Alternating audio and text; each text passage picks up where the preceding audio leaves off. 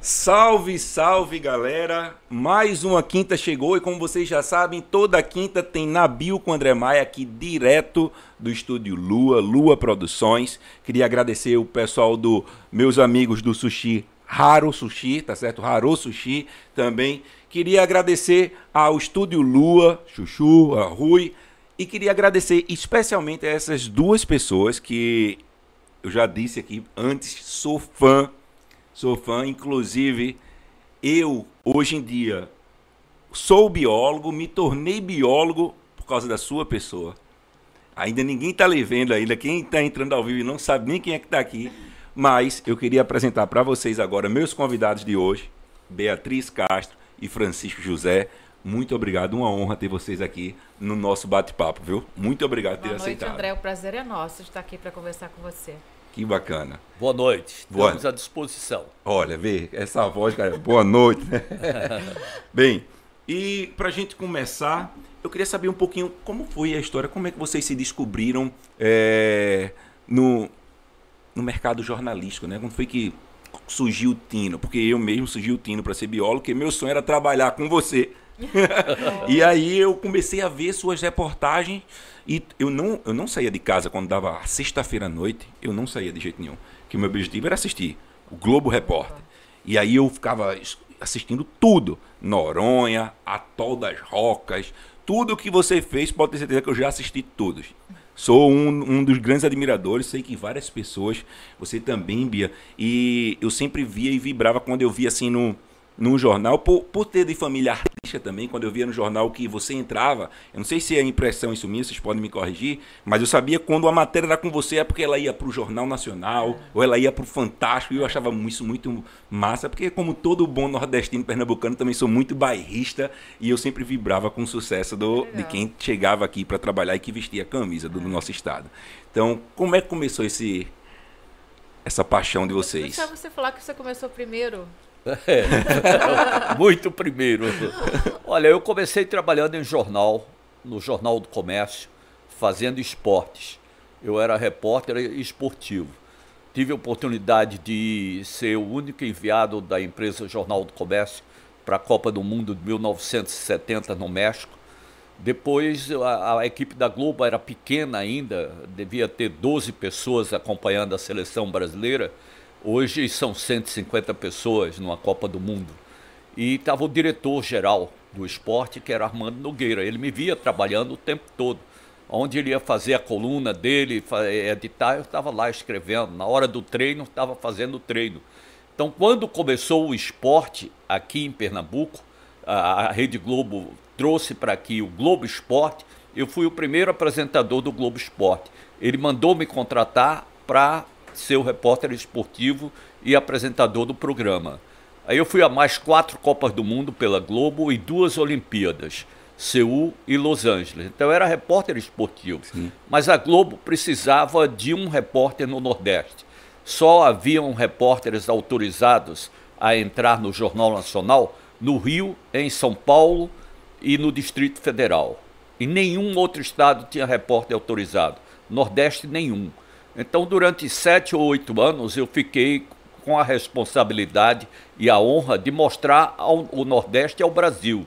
É, São João, a, a intriga de Campina Grande com Caruaru, eu criei o espetáculo de Nova Jerusalém, Fernando de Noronha, que era praticamente desconhecido, Atol das Rocas, que você citou, é a seca do Nordeste, que naquela época morria muita gente, era o maior índice de mortalidade infantil é, do, do planeta, era aqui no Nordeste.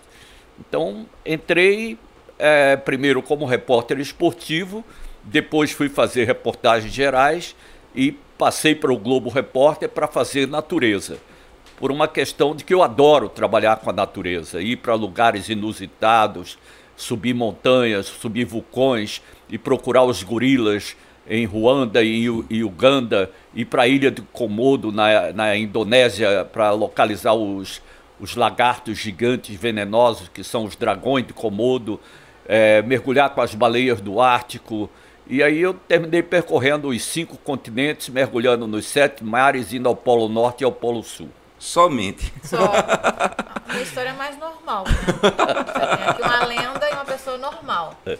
Eu, como muitos adolescentes, você vai fazer o vestibular pela primeira vez, eu acho que a maioria não tem noção exata do que vai fazer na vida, né? Fora aqueles que têm muita convicção, ah, eu quero ser médico, não, eu quero ser pesquisador. Eu acho que, que a minoria tem essa certeza absoluta. Com 16 anos eu passei no vestibular na Universidade de Brasília para letras. Daí eu fiz um eu sabia que era de área de humanas que eu queria. E aí eu fiz um segundo vestibular no semestre seguinte, seguinte para jornalismo, para comunicação. Passei. Muito cedo eu comecei a fazer estágio, né? Porque a gente tem que aprender na prática. Eu fui revisora do Diário Oficial. Depois eu fui para a Radiobras, eu fiz produção de rádio da Rádio Nacional da Amazônia. E dentro da Radiobras havia a TV Nacional. Comecei a fazer estágio lá também na TV Nacional. E o chefe de reportagem da TV Globo de Brasília me viu no ar ele tinha duas vagas, me chamou, me convidou. Eu estava no começo da carreira e recebi um convite da Globo em Brasília para mim. Falei, é tudo, né? É tudo de bom e, e, algo mais. E comecei na televisão. Eu achava que eu ia ter uma vida mais curta, né? A gente sempre tem esse preconceito. Ah, não vou ficar tanto tempo no vídeo. Mas eu tô aí com a carreira já bem. Super com muita história, obrigada. Já Por são mais de até 30 hoje. anos e eu acho que enquanto é, tiver essa vontade, né, esse desejo de, de fazer diferente, tiver essa energia, eu vou continuar. Ela começou em Brasília, né? Foi. Na Globo de Brasília, porque você sabe que só pode existir uma emissora em cinco estados. Não pode ter mais de cinco estados na Constituição, que é para não se tornar um monopólio. E a Entendi. Globo é Rio, São Paulo, eh, Minas Gerais, Distrito Federal e Pernambuco. Nós tivemos a sorte De um. Pernambuco ser Globo. E eu fiz Todos os outros estados são afiliados. Como você lembrou, Chico, eu comecei em Brasília e eu fiz um caminho contrário, né? Que todo mundo sai de- das cidades, né? E do- do- de, de vários estados e vão para Brasília, que é o centro mesmo do jornalismo político. E eu de Brasília vir para o Nordeste, na época todo mundo falava: Ah, você é louca, como é que você vai sair de Brasília? Se, se as pessoas fazem o caminho contrário. E eu sentia que havia um espaço para uma presença feminina no- na televisão no Nordeste. Porque aqui o Chico é pioneiro, né? Depois o Zé Raimundo. Eu sempre via a presença masculina de uma maneira muito forte. E eu achava, não que os homens não fizessem de uma maneira muito profissional e muito competente também as questões sociais, mas eu achava que havia espaço para um olhar feminino. E arrisquei. Mas eu pensava assim, não, eu vou para o Nordeste, eu fico lá uns três anos, cinco anos no máximo, né? Você tá nova, eu vim para cá com 27 anos, eu falei, tá na hora de fazer alguma coisa diferente, porque se eu quiser eu volto. Mas eu nunca voltei. No começo eu me perguntava, será que eu volto? Será que eu fico? Não está na hora de voltar? Mas chegou um tempo que eu falei, não, meu lugar é aqui, eu já estou falando como nordestina, as pessoas me veem como uma repórter do Nordeste e fiquei para sempre. Casei com o Chico, a gente tem uma filha de 28 anos e se eu não contar, ninguém vai saber que eu não sou daqui. Concordo. E quando foi que o caminho de vocês se cruzaram? Foi na Constituinte, o Chico foi cobrir Constituinte em Brasília, eu era repórter de Brasília. Daí ele me olhou lá, ficou Ela me começou a dar em paquerando. cima Ah, ele mim. fala isso pra todo mundo. Isso, isso dá problema, viu? Porque ele fica falando de mim. Não. Mas ele que foi sedutor na história. Mas eu vim eu, quando eu aceitei vir pro Nordeste, daí a gente se aproximou. E foi meio inevitável por causa que, da admiração, eu acho, né? Sim. E a gente frequentando. Admiração mútua. É. Ela fazia o Bom Dia Brasil. Tinha um quadro no Bom Dia Brasil que era o Café da Manhã, entrevistando autoridades. Só para citar um exemplo, um dia o Bandeirinha, na época do governo Marco Maciel, ele era o secretário de turismo. Então ele fez uma mesa com cuscuz, com tapioca, com toda a comida nordestina. Café regional. Ela comeu de tudo. É porque tinha que É comer e impressionante. perguntar, né? Fazia É. parte do quadro. E aí, quando eu conheci o Chico, você, quando conhece o Chico, você, um jornalista começando, você primeiro tem aquele impacto, né? Uma admiração. Ah, essa voz também, né? Inconfundível, ele meio Indiana Jones, tem aquele impacto, Chegou né? boa tarde, acabou. Aí, aí ele te, te elogiando, não sei o quê. Eu acho que é porque tinha que ser, porque a gente é muito Era diferente. elogios né? merecidos, sempre foi linda. assim. Ah, Ah, que bacana. ah. Um, E aí vocês começaram a construir, Chico foi mais para essa parte natureza, mas você também tem uma, mesmo é. você fazendo esse lado social, você tem uma pegada natureza. A prova é tanta que vocês construíram junto. É projeto de vocês, o Globo Nordeste Viver e Preservar? Foi ideia? Nós ficamos durante 15 anos apresentando o programa. Ela mais de dois, porque quando eu saí ela ainda ficou fazendo dois anos. Foi, foi ideia da emissora. Foi. Mas ela, essa ideia estava quicando, né? Porque Sim. o meio ambiente é pauta há muito tempo, né? Sim. É prioridade há muito tempo. Mas, assim, no dia a dia, a gente tem muita gente, a sugestão de pauta, né? As viagens do Chico, quase todas são coisas da produção dele, da cabeça dele, dos contatos dele. E eu já partia para reciclagem, sustentabilidade, ele ficava me chamando de rainha da reciclagem, porque eu acho que é, as pequenas coisas, os pequenos gestos, eles também são muito importantes, Sim. né? Então eu, eu deixava até o Chico com essas coisas grandiosas, essas superaventuras, porque é típico dele, né? E eu ficava com a questão de como as pessoas podem fazer sua parte. Até porque eu não podia ficar viajando demais, porque eu fazia sempre o jornalismo factual, né? As matérias do dia a dia. Eu ia fazendo as duas coisas e o Chico era mesmo carro-chefe, com as matérias mais difíceis, mais longas, mais trabalhadas. Eu passei para o Globo Repórter, ela praticamente assumiu é, a cobertura no Jornal Nacional, que é o, o telejornal principal da emissora. Então ela passou a viajar o Nordeste inteiro. Naquela época nós tínhamos facilidade para viajar, hoje está mais difícil. As praças é que estão fazendo tudo. É, o próprio Globo Repórter, é, hoje não, não, é difícil viajar. Para citar um exemplo para você, há quatro anos eu fui para a Micronésia fazer é, o Globo Repórter com um orçamento de 150 mil dólares.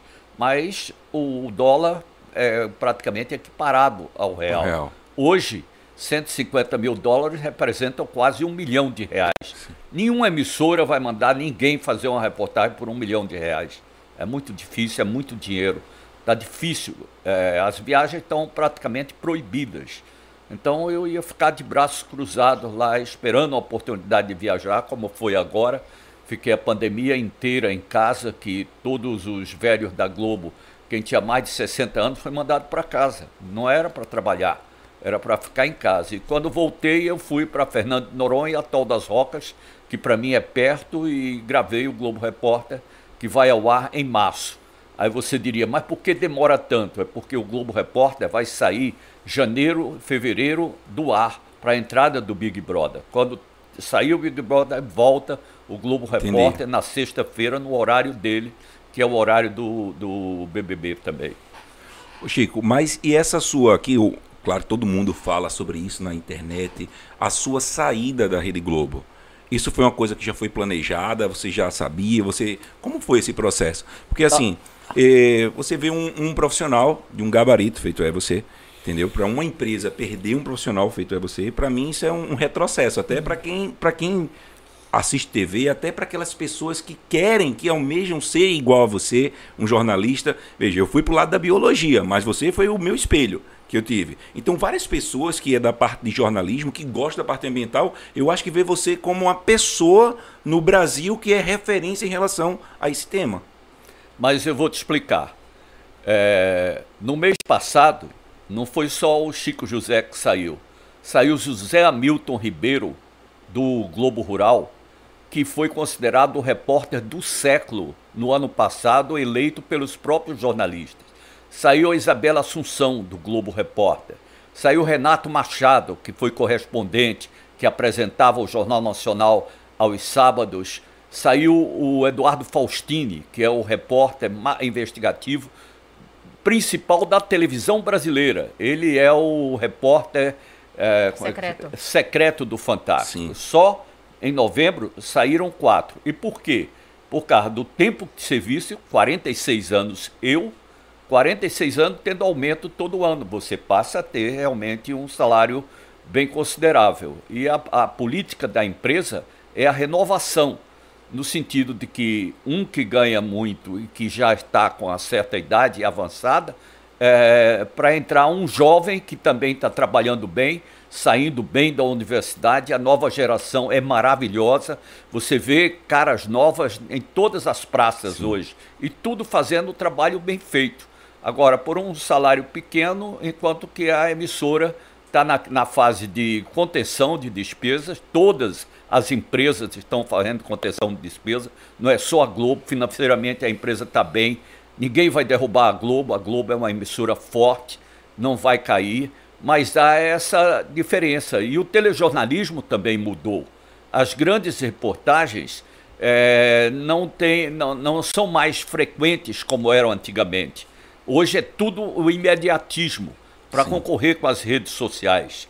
É, entra ao vivo. Então, quase tudo hoje é entrada ao vivo, a garotada entrando muito bem, os veteranos entrando melhor ainda, gente experiente fazendo o trabalho, tudo, mas existe vida fora da Globo.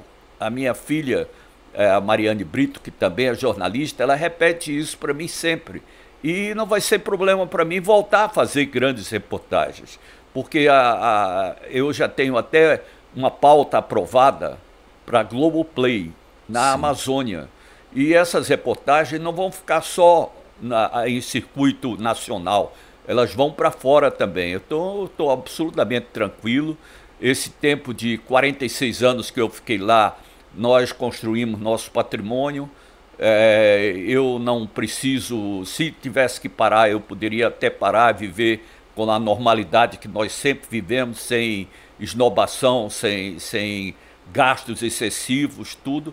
Então eu já estava preparado para isso. De, dois anos antes, o diretor já tinha conversado comigo sobre essa fase de renovação.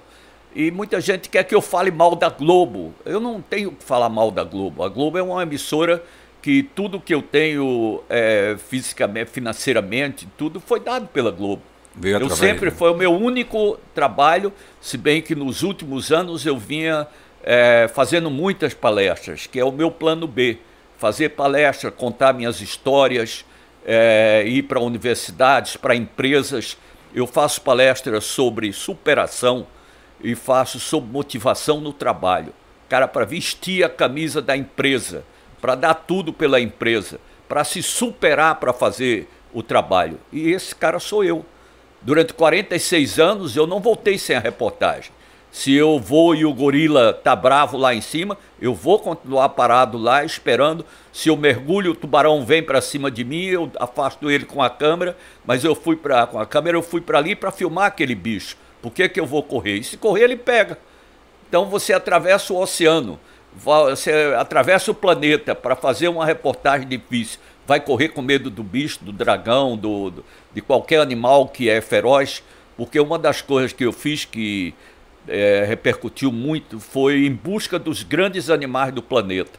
Eu fui atrás de todos os grandes animais do planeta. Cada um dava uma, um Globo Repórter.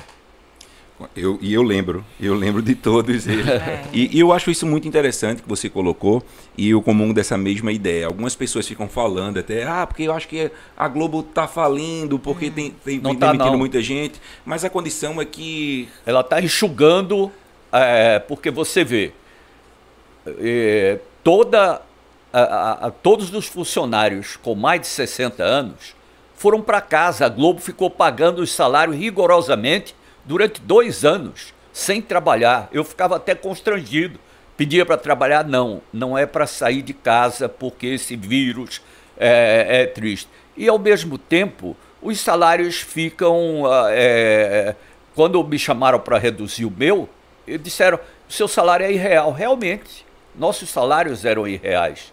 É, saíram logo Tino Marcos, Marcos Uchoa, gente que é, nós não acreditávamos nunca que fosse sair. Mas com o enxugamento em relação aos salários, é, foi levando a realidade das coisas. Na dramaturgia, atores que faziam uma novela e ficava praticamente é, um, um ano e meio, dois anos sem trabalhar e recebendo salário também. Tudo isso foi é, enxugado agora. Eles estão caídos na realidade de, de, de, ter uma folha de pagamento consciente e, e viável para a empresa. Eu acho que merece a gente falar, André, da repercussão que foi essa saída do Chico, Sim, né? total. Foi uma onda de amor e de reconhecimento que, por mais que a gente imaginasse, eh, nunca a gente podia dimen- dimensionar no que aconteceu, né? Ele ficou dois, três dias recebendo mensagem no WhatsApp, no meu feed, no Instagram, eu abria, só tinha Chico. Todo mundo postou foto com Chico, um dos mais diferentes lugares. E o reconhecimento que eu acho mais legal, que não é só pela essa aventura, esse personagem que ele desenvolveu como repórter, né? Talvez o, o nosso repórter mais aventureiro até agora e o pioneiro. É sobre a generosidade Sim. com que ele sempre tratou as equipes, as pessoas que ele conheceu, por onde ele passou.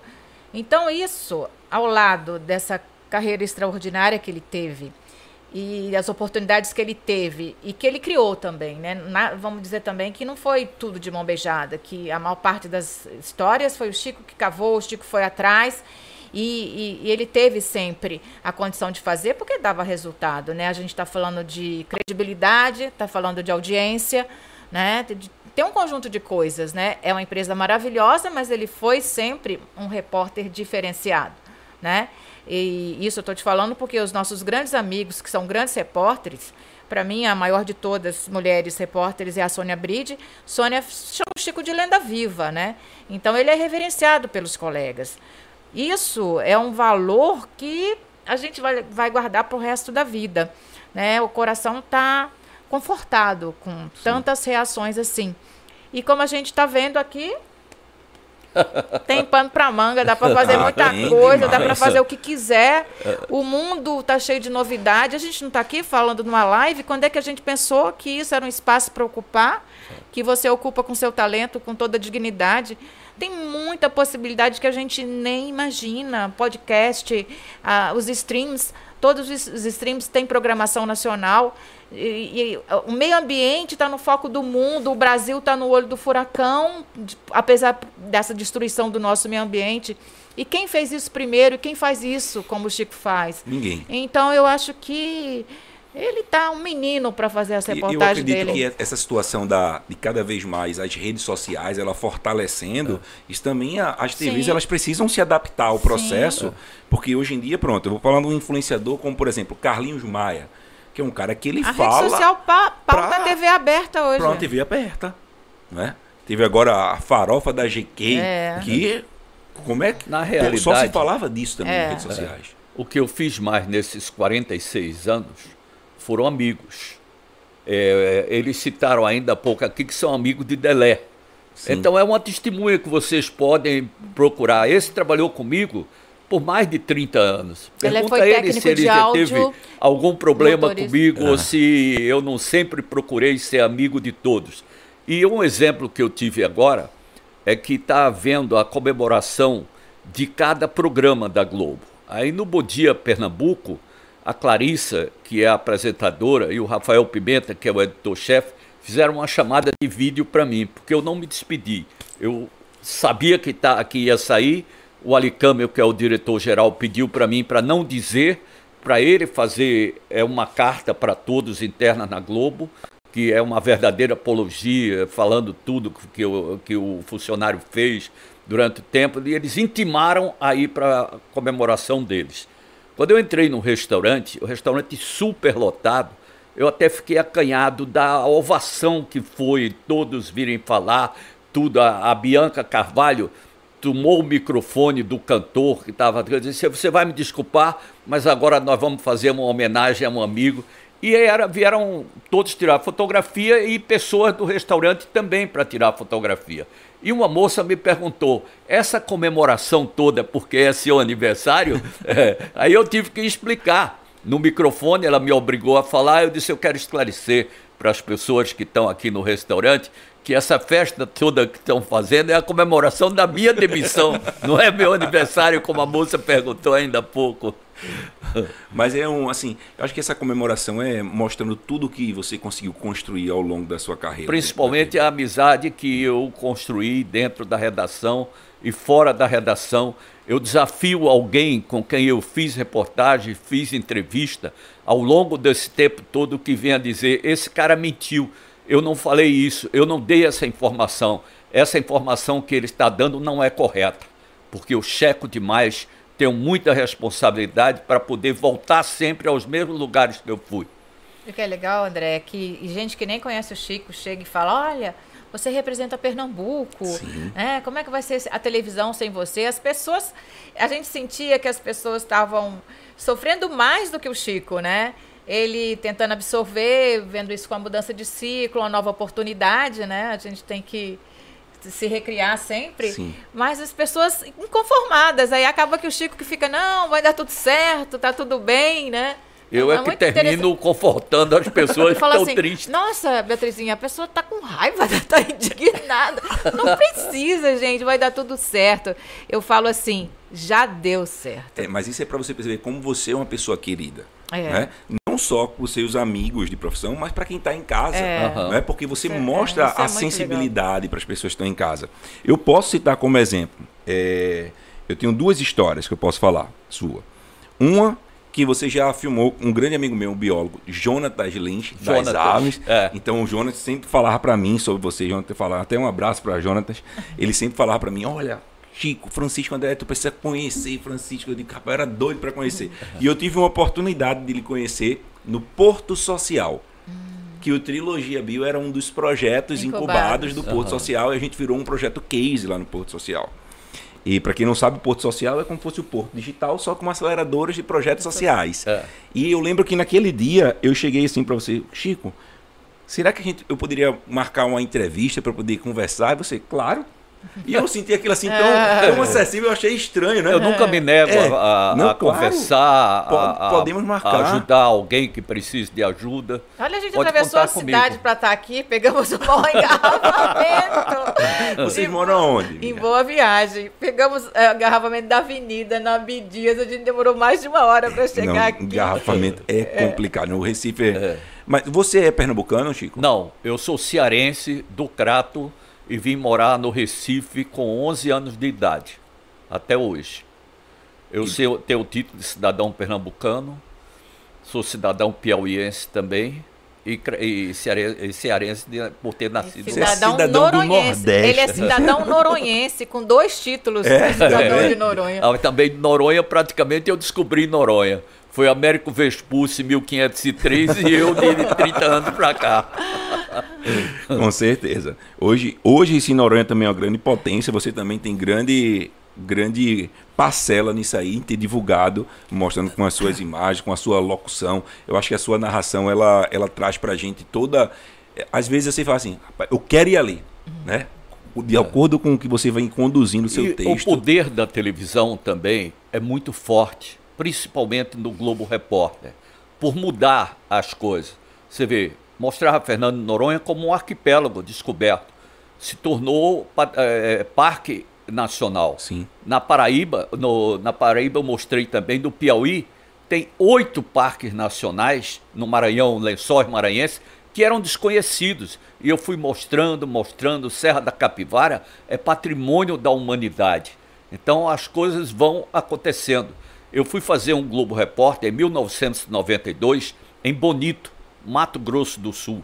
Hoje tem o turismo mais controlado do país. E até hoje eles falam, esse aqui foi o Globo Repórter que mostrou pela primeira vez, porque eu mergulhei com. Com mergu- o Juca.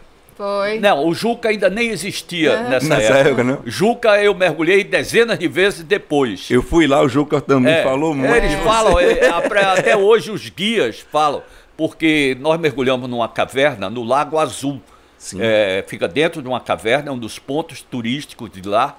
E nós descemos, eu fui até 82 metros para dentro da caverna e tinha um monte de ossos grandes, diferente de tudo. Tinha osso humano, tinha osso de animais, ah, de, de vaca, de, de, de bovinos.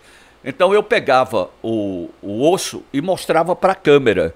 E esses ossos, essa imagem, foram levadas para o professor Castro Cartelli, que é a maior autoridade em paleontologia do Brasil, em Minas Gerais, Universidade eh, Federal de Minas Gerais. E ele chorou diante da câmera, dizendo: essa peça que ele está mostrando é o dente do tigre, dente de sabre.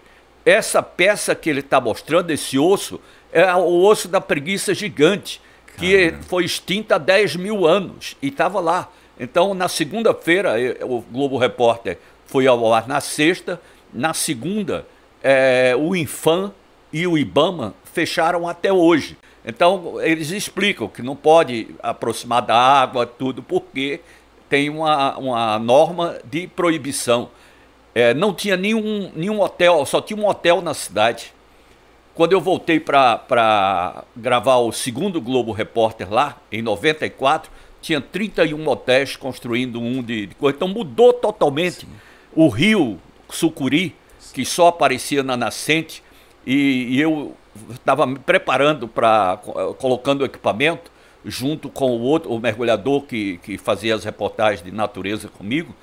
E aí veio uma senhora e disse: Você vai descer aí o rio por baixo da vegetação. Eu disse, vou, sim, senhora. Disse, mas aí tem sucuris imensas. Aí eu disse, mas eu só vim aqui por causa dessas sucuris. Nós vamos filmar os sucuris. E a imagem da sucuri é impressionante. Tudo que foi feito em Bonito é, repercutiu demais. Foi um programa maravilhoso. Portanto, daí eu fui fazer o segundo. E eles até deram o título de cidadão bonitense. Eu voltei lá com a Bia para para receber com o Juca Igarapé, que, que você falou. Então, há um poder muito grande da televisão, aquilo que mostra repercutir. Infelizmente, nós temos um parque nacional, que é o do Catimbau, que nunca fizeram um plano de manejo, é abandonado, as pessoas que viviam lá continuam vivendo porque não foram indenizadas, não saíram, hoje até cobram uma quantia para as pessoas passarem e ver ah, os lugares mais Por bonitos das suas, parque. das suas é. propriedades. Né? Então, é lamentável que não haja uma política ambiental no país para valorizar as áreas importantes que nós temos. Com certeza. Esse que você falou aí, eu fui lá, eu fiz esse mesmo trajeto que você fez, porque assim, eu via e sempre eu digo, dia que eu puder eu vou lá. Então eu fui, fui filmar lá. conteúdo né? para mim pro, pro YouTube, né? Hum. Então fui lá em fui no Mato Grosso do Sul também, fui no Rio Sucuri. Lá é Mato Grosso do Sul. É. Bonito é Mato Grosso ba do Mato Sul. Grosso do Sul. E a outra coisa que eu é até dar uma sugestão para vocês, tem um grandes amigos meus lá no Pantanal chamado Passo do Lontra. É, já fiz, já fez. Repórter lá. Pronto. E é muito, muito bacana. Hum. Sandra e Maju, que são os proprietários lá, e o Pantanal, a gente está passando por essa situação tão complicada, né? Ah, a gente vê agora né? os incêndios constantes. É, pessoal mas já está bonito de novo. É. Já estão tá os animais. A Sônia Bride, que ela falou, é, é, no mês passado, na quinzena passada, ela ficou uma semana lá é, na pousada Caimã e dos Clabim. E, e, o marido dela é o cinegrafista dela, hum. é o top de linha dos cinegrafistas da Globo, Paulo Zero. E ele diariamente publica uma fotografia de um animal, mostrando que a fauna está se recuperando. Ah, no Instagram. É, no Instagram. Ah, então você vai passar esse arroba é, para mim que eu vou Zero. seguir. É Paulo Zero. Paulo Zero. É. Tá, vou seguir. Bia, você falou um pouco dessa condição da mulher, não é? Você quis trazer um, um toque feminino e a gente vê que cada vez mais que isso é muito bacana, cada vez mais mulheres vêm ganhando espaço dentro não só da TV, dentro em todos, todos os meios de comunicações. E aqui eu sempre percebo que tem algumas mulheres que são super competentes, como Sim. Clarissa, você, hum. é, Sassá. É. Que, a Bianca, é, fenômeno. Bianca, Bianca Silveira. Né? Mone. E... A, a, equipe de, da Rede Globo Nordeste é uma equipe maravilhosa. Camila, Coelho. Tem grandes apresentadores, Antônio e Camila. Camila tem o Márcio, tem o Pedro.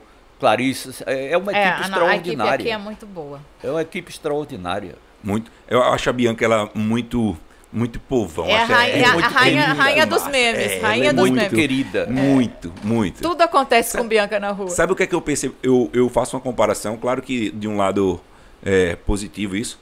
Eu lembro muito quem era muito assim, muito povão, era o J. Ferreira. Ah. É. Não é? E eu vejo é. muito, enxergo muito na Bianca. Aquele, ela é, ela é, né? muito aquele muito dado e eu acho muito bacana isso. É. e, e você, você sentiu dificuldade, Bia, até chegar e conseguir todo o espaço, porque você foi uma das pioneiras é. nesse processo, né? Eu não senti, não. É, no começo, eu achei até que o pessoal daqui gostava que eu tomasse a frente. Sim. Porque você fazer uma matéria para o local é mais tranquilo do que você fazer uma matéria para o Jornal Nacional. A apuração é mais delicada, você tem que mostrar o seu texto, é, passa por mil correções. A cobrança para você fazer uma matéria de rede é muito maior. do que você fazer uma matéria local. Então eu sentia que o pessoal falava assim: ah, vai, vai, cuida disso aí. Era meio que um abacaxi, entendeu? Sim. Muita dor de cabeça. É, a gente fala só quem faz que sabe a dor que é, né? Porque a cobrança é muito grande para você manter um espaço concorrendo com o Brasil inteiro e o Nordeste, queira ou não queira, não está nos grandes centros, né? Da política, nem da economia. Então, assim, e, e, eu sempre fui muito raçuda. Quanto mais não eu levo, mais eu insisto. E eu, e eu inventei até uma coisa assim, a, a oferecia matéria, às vezes o pessoal lá de torno queria. Eu falava assim, é, me dá a chance de apostar? Apostar é você mandar a matéria para que ela seja vista e depois a pessoa falar sim ou não. Mas eu queria que a matéria fosse vista.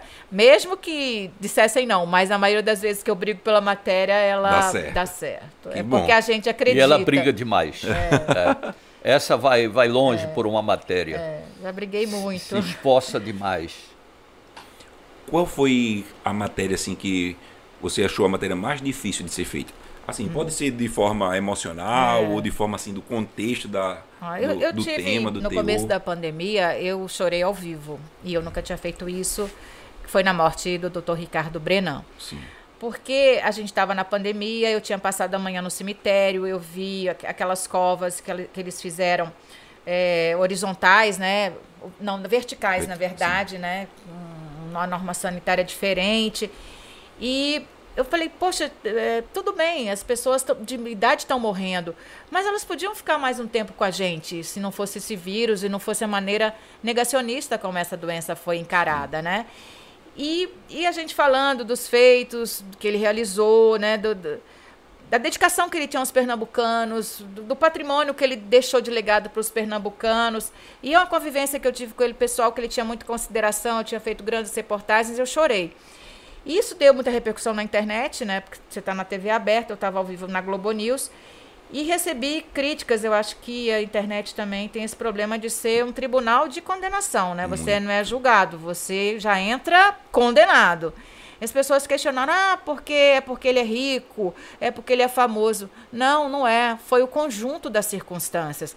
Porque eu sou uma profissional de 30 anos, isso nunca tinha acontecido comigo. É, podia até chorar em casa ou fora Havia do vídeo. Havia muita ligação também dele com ela, é. que praticamente só dava é, entrevista para ela. Pessoal, né? Foram coisas longas. A família reconhece isso até é, hoje. Tem admiração pelo, pela pessoa extraordinária que ele foi, pelo que ele fez pelo Pernambuco, pelo trabalho, pelo, pelo homem que ele era, um capitão de indústria, ter gerado emprego. Eu acho a coisa mais nobre nesse país você ser empresário e conseguir gerar emprego, apesar dos impostos, apesar de tudo, a dificuldade que é para você uma briga para levar adiante né, uma história assim. Então, assim, foi difícil porque eu fui falando de improviso, me emocionei. Mas um assunto que me tocou muito aqui, André, foi a microcefalia. Porque eu acompanhei durante muitos anos, eu conheci as mães, eu conheci as crianças, eu, eu convivo com elas até hoje. Eu fiz o primeiro ano, eu fiz o segundo ano. É, no começo, elas tinham muito muita vergonha de mostrar para a TV, talvez vergonha não, receio do tratamento, porque nem todo mundo trata com respeito, né? Tratava com estranhamento, que as crianças era tudo muito novo, na verdade, né? E elas não queriam que as crianças fossem expostas de qualquer maneira. E chamava a atenção das pessoas na rua. Você imagina para a imprensa. Então foi uma longa conquista para elas me aceitarem. Eu acho que a aceitação veio um dia que eu combinei com a mãe para mostrar a trajetória dela, acordar 4 horas da manhã na comunidade, pegar três ônibus para levar a criança na clínica para fazer terapia. Aí eu acho que elas viram que eu não estava brincando, que eu queria mostrar a realidade. Eu acho que a forma respeitosa com que a gente tratou esse drama das mães, elas reconheceram, mas no começo foi difícil abrir essa brecha. E a Globo foi finalista do Prêmio Emmy com a cobertura da microcefalia em 2016. O Jornal Nacional. O Jornal Nacional. E ela foi para Nova York. Eu representei a equipe. Mas a gente sabe que é o trabalho de muita gente. Sim, com certeza. Né? E aqui foi o foco, né? o epicentro. Infelizmente, a gente tem algumas histórias amargas que a gente brilha, né? Que a gente está no centro. Foi assim com a cólera, né? É assim com o ataque de tubarão foi assim com a microcefalia e é, é, difícil, mas essas histórias têm que ser contadas, né? Com certeza. E contada por pessoas que conseguem fazer, transmitir de forma sensata a, aquela informação, acho que é, que é o mais bacana. É. Porque não é porque tá, mais uma vez, não está na frente de vocês, não é tô rasgando seda, é, é porque gente, eu, consigo, eu consigo sempre observar. Porque eu, fico, eu sempre fui observador do jornalismo. Eu nunca quis, eu nunca tive interesse de ser jornalista sempre foi assim, eu quero ser o biólogo, que eu queria falar sobre os bichos, mas o lado de eu falar sobre os bichos, eu tinha que ficar prestando muita atenção para poder ver que tipo de informação eu ia passar, como eu ia passar essa informação. Recado, né? A forma. É tão difícil. Hoje em dia eu estou bem mais tranquilo em é. relação a isso, mas era muito difícil como eu ia acessar o meu público eu tinha uma dificuldade muito grande, como eu falei para vocês, Flávio Barra me ajudou muito uhum. nisso, né? A tirar os meus, os meus, digo assim, os vícios de biólogo que eu tinha, é. que eu achava os jargões, que eu tava, né? É, professor, né? Eu sou professor, então tem aquele negócio de falar como se fosse dando aula, uhum. e eu percebia que aquilo ali, ele chegava para mim, olha, tu tem que falar aqui para a galera entender que é. tu tá falando aqui. É. Às vezes eu falo uma coisa, ele, ô André, o que é isso mesmo? É. é. Nem eu entendi o que tu estás é, falando. É. E aí ele foi e eu acho que você falar com clareza aproxima. A, aproxima muito. Vocês fazem isso como ninguém. Obrigada. E, Chico, qual foi a matéria mais difícil que você já. Olha, é, aqui eu considero que foi difícil e que realizou toda a equipe foi ficar 32 dias dentro de uma aldeia indígena no meio da selva amazônica.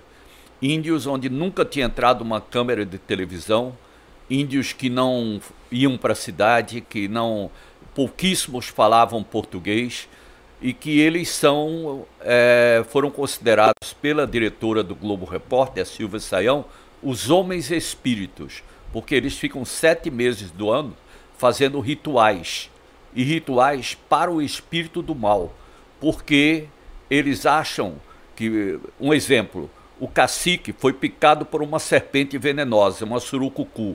Qualquer um de nós ou eles que tivesse sido picado morreria, porque um, um atendimento estava muito distante, Sim. não conseguiria sair dali. Mas eles não entenderam assim.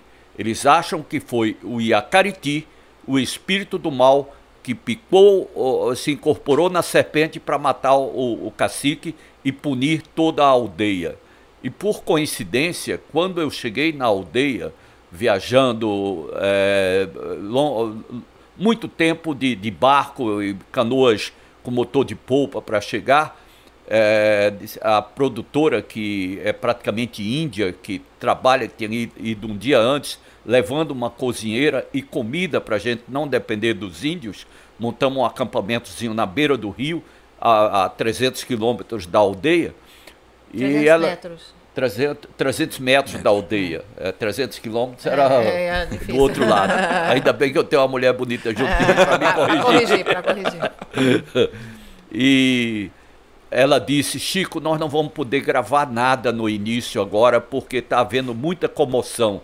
Eles estavam derrubando uma árvore para fazer uma armadilha no rio para pegar os peixes, para dar para o Iacariti e uma parte da árvore caiu na cabeça, bateu na cabeça da filha do cacique, de 14 anos. Ela está em coma há dois dias. O povo está chorando na aldeia porque ela não acorda. É, eles estão tentando fazer a menina ressuscitar com pagelança. Aí eu disse: Isso é o início da matéria, vamos embora para lá. E na porta da aldeia, onde estava aquele canto, aquela lamúria, tudo, as orações dele, tudo, eu ligo a câmera e comecei a falar, que eu faço tudo de improviso. É o que vem, é aquela história que o Flávio ensinou a você, falar para as pessoas entenderem. E eu falei, vocês estão ouvindo esse canto, essas orações? Isso é uma pagelança. Tem uma criança de 14 anos que está em estado de coma e eles estão tentando salvar a criança com essas orações. E ali está o funcionário da FUNAI, esperando há mais de um dia para levar a menina de barco para um hospital. E a menina é, continua sem voltar ao normal, tudo. E comecei a gravar aquilo ali e nós ficamos 32 dias lá. E eu briguei com o cacique. Ele não entendia uma palavra em português, mas o filho dele era o meu tradutor. Disse: chame seu pai, sua filha vai morrer. Você tem que é, deixar o funcionário da FUNAI levar a menina para o hospital. E eu, eu, ele entendeu, o, o menino traduzia para ele, E realmente ele deixou, falou com os pajés, os pajés liberaram e a menina foi para o hospital. No dia seguinte, o filho dele foi me chamar e disse: O cacique quer falar com você. E pela cara eu vi que a coisa não, não era boa para mim.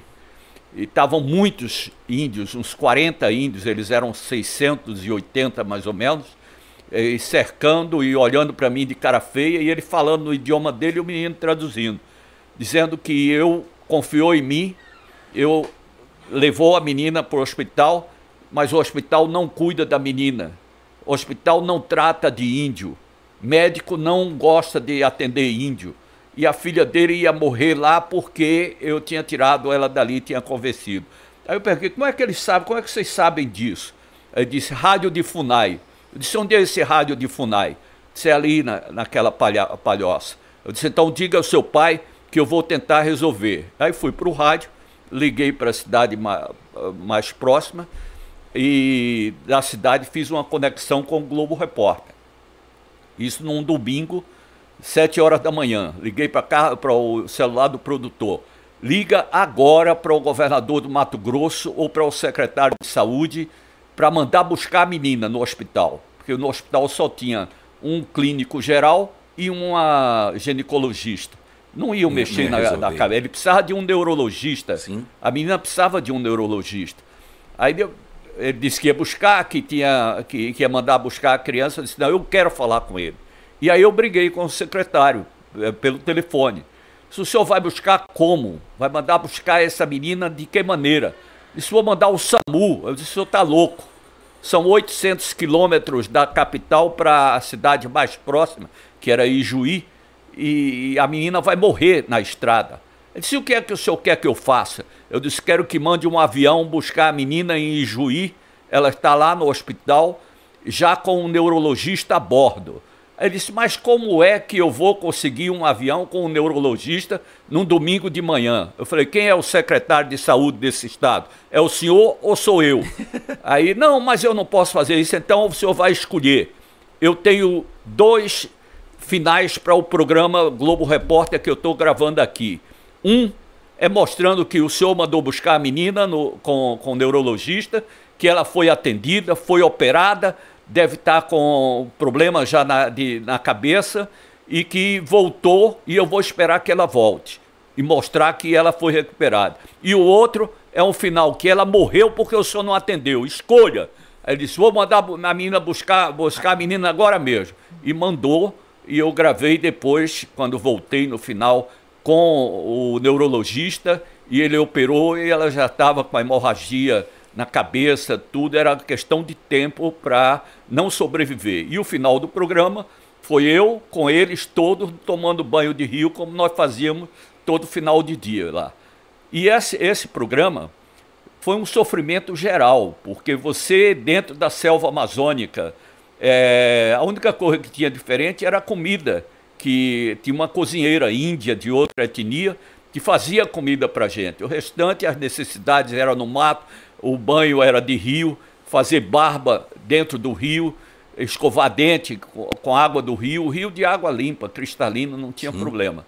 E foi finalista do prêmio Emmy também, que é o Oscar da televisão mundial. Então a Bia falou, ela foi para Nova York representando a equipe e eu fui também. Você conta em duas mãos de dedo jornalista que já, já foi, foi, finalista do prêmio. Lá em casa tem dois. Pois.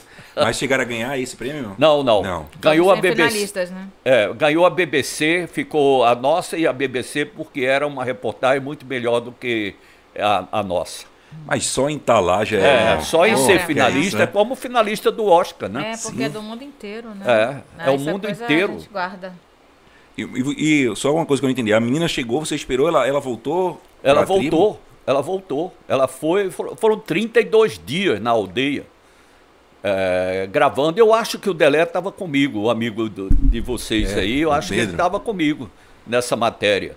E foi, foi muito sofrimento. André, mas ele conta isso no livro, né? Porque se é, o Chico eu... for contar a história aqui, a gente vai ficar até amanhã. ah, é verdade. Ele tem um livro isso é verdade. quando ele fez 40 anos, né, Chico? É, o livro é 40 anos e ele conta essas histórias assim, como se estivesse falando. Você lê, parece que você está escutando o Chico contar a história que foi muito legal. Ele, ele demorou para escrever esse livro, viu? Esperou 40 anos para escrever o livro. Mas também tem muita história é, nesse livro. Daí foi, foi muito legal, porque é, relembra histórias do começo da profissão, Sim. né? Tem muita coisa até engraçada que aconteceu antes.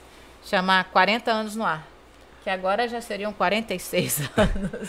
Ô Bia, você tem o título de cidadã pernambucana? Tenho. Tem também. Tenho, já sou pernambucana. Ah. Porque se não tivesse, eu ia cobrar agora. Oh, Deixa eu ver se tem alguma. Tem um pessoal que está querendo interagir com a gente ah, aqui. Ah, eu vou dar até um alô mais uma vez, meu amigo Pedro. Obrigado aí, o pessoal do Sushi Harou aqui.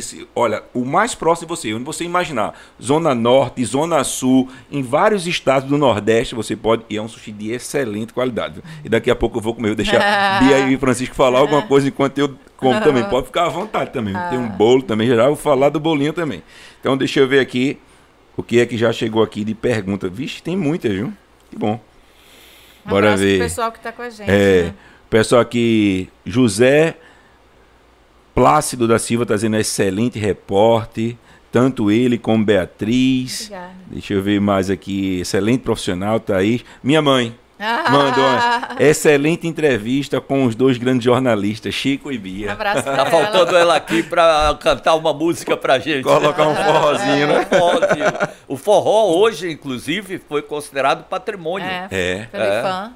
Fã. Bom, ela tá de parabéns. Ah, pronto. Ó, parabéns. Faz tempo que eu não vejo ela é. também. Vou até passar lá pessoalmente para dar.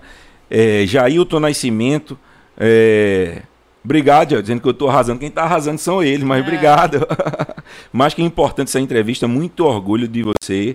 Um beijo de Sandra e Nascimento. Deixa eu ver. Mas. Ele disse que. Pessoal muito top, muito bom. Chico e Bia maravilhosa. Valdemir Mar é, Martins. Que Deus ilumine você. Ah, Vladimir Martins é o tal doido que eu falei é do Condor. Ah, o do Condor? É. é. é. é. Deixa eu ver mais. É, o que significa trabalhar com reportagem para vocês? Quem perguntou isso aqui foi Adna Mirelli. O Chico fala que é um contador de histórias, né?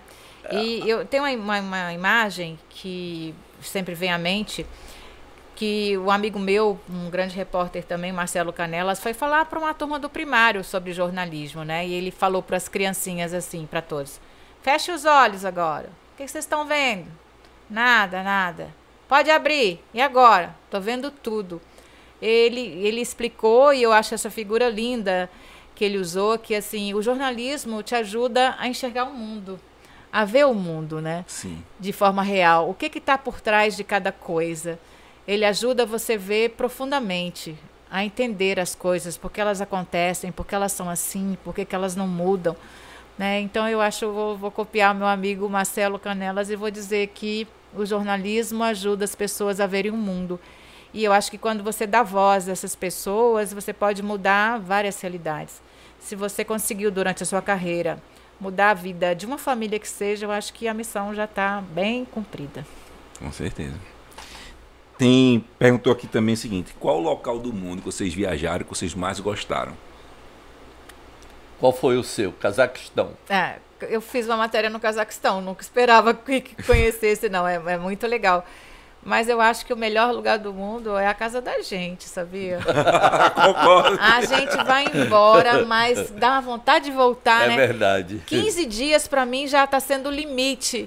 Eu tenho um gatinho, velhinho, magrinho, pelado, tá horrível, mas que saudade dele. Eu viajei, fiquei sabendo que ele estava doentinho. Gente do céu, quis voltar.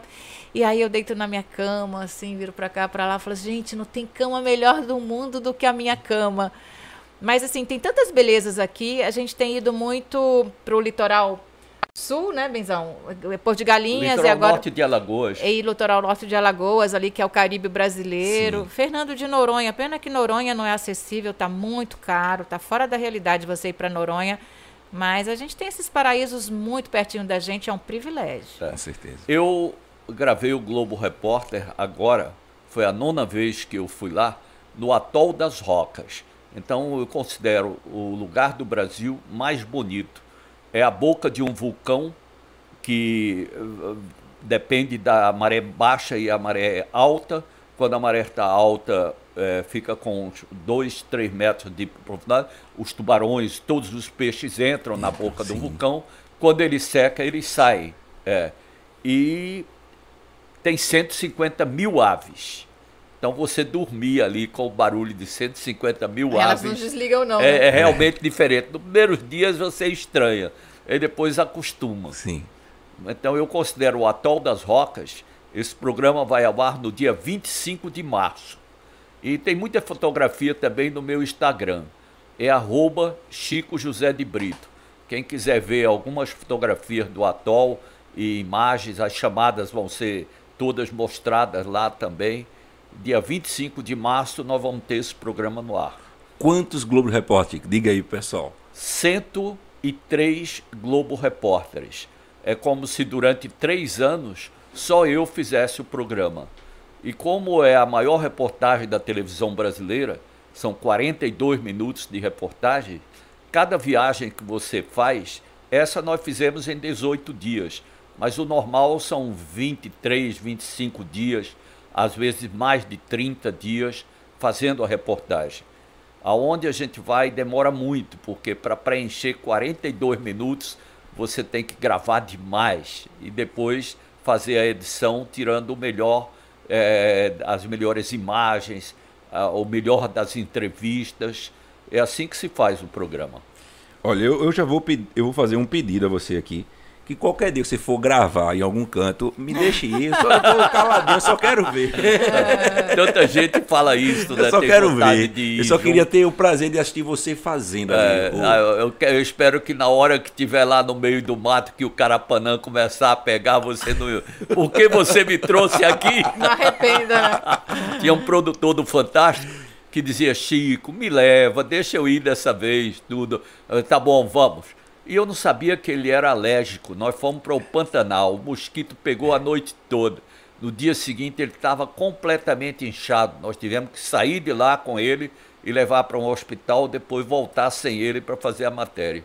Então ele não teve oportunidade de. Foi a primeira noite dele no Pantanal e única. Eu, eu sempre gosto, eu costumo dizer que assim, quando a gente vai para o meio das matas, eu levo muito meus alunos para atividade de campo. É, inclusive, ano que antes da pandemia, eu estava com uma turma de um colégio, do Colégio Exímios, que essa turma estava pronta para ir comigo para a Amazônia. Olha. Então eu ia levar, inclusive a gente ia, pra, tri- ia levar isso para a tribo é, Tuiú, que eles têm a oportunidade de conviver, para que a gente possa entender, porque eu costumo dizer, às vezes a gente vê os nossos jovens indo para. Eu tenho um aluno que já foi sete vezes para Disney e não conhece a Amazônia, não conhece o Pantanal, não conhece Noronha. Então eu gosto de levar o aluno para. Que geralmente quando vão comigo, depois eles voltam com os pais. Então eles vão replicando. E agora eu tô doido que esse ano tudo normalize para que eu possa voltar. Então eu trabalho em algumas escolas, como é o Colégio Exímio, Colégio Marista São Luís, Colégio Motivo, Colégio CFI, que ano que vem eu vou começar a viajar novamente com os alunos, levando. Já Até- levei grupo para Noronha. É, e eu, eu É, levei acho que 37 a- alunos acho que aqui Noronha. perto tem tanta coisa pra gente conhecer. Sim. O Cânion do São Francisco é uma coisa extraordinária, né? E a gente tem ali a confluência de três estados. Sim. Tem a história de, de como aquele lago lá de Xingó foi, foi, é, foi enchendo aos poucos, né? As descobertas arqueológicas, pertinho da gente. Xingó. As cidades que foram encobertas pela O Vale, água o do Vale rio do na Catimbau, construção das que, o- que o. Chico citou, Sim, também Vale do perto ali, é é, Buíque, ali em Arco Verde, é perto, é tão pertinho da gente. é, aquele lajedo de Pai Mateus Lajedo também. do Pai Eita, Mateus. já Nossa, gravei é lá também, bom. é muito pra, legal. Pra fazer é. É. de cinema, coisa Né? de cinema. É Paraíba, né? Lojeto Pai Mateus. Paraíba. É Paraíba. Paraíba. Paraíba, três horas e meia, quatro horas Cabaceiras, de né? carro. É, É, pega o Cabaceiras. feriado, vamos, vamos conhecer aqui. Pois E é, tem mais um é. detalhe de que Caba- Cabaceiras foi cenário de mais de 30 filmes É. nacionais. A E teve uma novela da Globo a- também a- que- a Novela Hollywood da Globo a também. Hollywood É a brasileira, né? Hollywood Pois é. brasileira. Pois é. tão pertinho da gente, eu É. acho que vale a pena. A gente fez uma expedição antes da pandemia com a família toda. A gente alugou um ônibus porque era aniversário. O Chico tem duas irmãs gêmeas. E elas iam come- completar 70 anos e a filha fazia 50. Daí foi a família toda, uma loucura. Mas os- as crianças ficaram tão encantadas. Sabe que você vê um reservatório, aquele cânion de Xingó, no passar de, passear de catamarã. Gente, é uma paisagem exuberante demais. Aquilo é nosso. Vem gente de tudo quanto é lugar do mundo para conhecer. E a gente mora aqui e não conhece. Não conhece. É. Eu, eu levo muito também os alunos para um local que eu sempre vou aqui em Bonito, Pernambuco. Ah, bonito. Que é o Hotel conhece. Fazenda Pedra do Rodeador. Ah, é, nós vamos é. também. Então, nós passamos o São João lá agora. E a gente voou de balão lá, andou de balão. É, é. E é muito, muito legal ali. É. Que ali é um brejo de altitude, né? Tem um, é. uma, uma, vegetação diferente. Tem, tem que conhecer. Um, eu trabalhei lugar. muito na África e tem lugares incríveis. Foram 13 Globo Repórteres gravados na África e séries para o Fantástico, tudo em países diferentes, atravessando a savana, dirigindo o carro, esperando que o leão saísse da frente, você tem que desligar o carro e esperar. Depois, se você precisar até de uma isca para o leão, para eu topo. Vai ser uma Nós cena incrível, eu correndo nele. É, meu sonho, é. não fui ainda, mas ainda vou, ainda vou conhecer. Meu sonho, tenho, meu Thaís também, loiro para ir na África. É, eu, eu tenho também uh, um, uma ligação amorosa com os tubarões. É, eu procurei saber do Fábio Azim, sim, que nos deixou sim, no ano passado. Uma pena. Uma pena. É, aonde eu encontraria o tubarão tigre, que é o que mata aqui, o tigre e o cabeça chata. Aí ele disse, nas Bahamas com água limpa. Porque aqui na orla de Pernambuco, você não consegue ver o animal, nem ele consegue te ver. Talvez daí aconteçam os ataques, que ele vem atraído pelos movimentos das Sim. pessoas, nadando, é, movimentando na água, surfando, que foi o início, tudo. E aí eu fui para as Bahamas, e aí nós montamos uma expedição e fomos até a margem do abismo das Bahamas, que é lá que eles vivem. E eu tenho imagens incríveis com esses tubarões imagem dele vir para cima e afastar com a câmera, de, dele vir por trás do cinegrafista que eu levei da Bahia, que é espe especialista em fazer é, baleias, filmar baleias, tudo. Foi realmente um dia de três mergulhos, uma hora e quinze, uma hora e vinte cada mergulho, você o tempo todo cercado por mais de 30, 40 tubarões, só que o perigoso era exatamente o tigre. E a gente não ligava para os outros. Essas imagens entraram numa série para o Fantástico. E também estão no, no Instagram. Foi aquela do tubarão martelo, vários tubarões é. martelo que você estava Não, aquela do tubarão martelo é em outro lugar, é no Pacífico, na, na Ilha do Coco, que pertence à Costa Rica. Ah. São, são muitos martelos. E no texto eu falo 100 200, 300, não dá para contar. E a gente embaixo fazendo eles. Era, era um desfile de tubarões. Você já mergulhou, é Bia? Eu, já? eu aprendi com o Chico, é. ele me levou. Eu estava querendo falar, André, que é bom que o Chico fala, mas a reportagem existe, né? A imagem Sim. confirma. Só falava, por que, que esse cara fez isso? Nada 300 tubarões. Ainda bem que tem as imagens para confirmar isso é. tudo. A eu... Sônia Bride também foi mergulhar pela primeira vez. Eu levei a Sônia, levei a Patrícia Poeta, levei muita gente da Globo para mergulhar pela primeira vez. E o, o local sempre era Fernando de Noronha porque não tinha erro. Ah, e na a nossa Sônia... casa também, ele põe as crianças para mergulhar, comprou um cilindro pequeno, minha filha com 9 anos já estava afundada na piscina lá. Bota um cinto de chumbo, é. joga na piscina, aprende a respirar embaixo d'água. É. Se não for por bem, ele empurra, tá? tem, que, tem que aprender. É. Qual, qual o local assim do mundo que vocês não foram, que gostaria de conhecer ainda? Esse local, ter o prazer de fazer uma reportagem em tal local? Teria algum? Olha, é, eu tenho, era uma pauta que estava praticamente aprovada e que não vai ser possível fazer. É, tem uma área no México, eu, eu já, já estive nesse lugar, já fiz reportagem nesse lugar, mas não estava num período certo para você fazer os bichos, fazer. É, eu acho que é o aquário do mundo. Quem definiu uh, como aquário do mundo foi Jacques Cousteau. Hum porque ele trabalhou lá. Então é, é uma área, é, Barra Califórnia, o nome do lugar. É incrível, tem vulcão dentro do mar, tem uma biodiversidade Gigante. impressionante, a quantidade de espécies, de raias mantas gigantes, do tubarão branco. É o melhor lugar para você filmar o tubarão branco. É lá na ilha de Guadalupe. A água limpa, cristalina porque nós tentamos no, na África do Sul, que é outro lugar que mostra, mas a água não é tão transparente como é Lá é como se fosse Fernando de Noronha, Ilha de Guadalupe. Então eu tenho muita vontade, eu espero um dia ainda poder gravar um documentário lá para filmar o bicho fora da gaiola, eu que eu não sou um passarinho. aqui, ó, Ilha do Guadalupe. Depois você me diz a data que eu vou, vou segurando sua mochila. E você, Bia, algum local? Porque eu faço mais matérias por aqui, né, André? Eu, uhum. eu fui para o Cazaquistão uma vez e fui cobrir também os judeus do Recife que fundaram a Nova Amsterdã em Nova York uma vez. Assim, eu não tenho essa disponibilidade de ir para tão longe. Tem dois anos que eu praticamente parei de viajar. Então eu nunca eu tinha um projeto para mostrar Moçambique, os brasileiros que fazem os trabalhos sociais lá, em alguns países da África também, mas foi suspenso.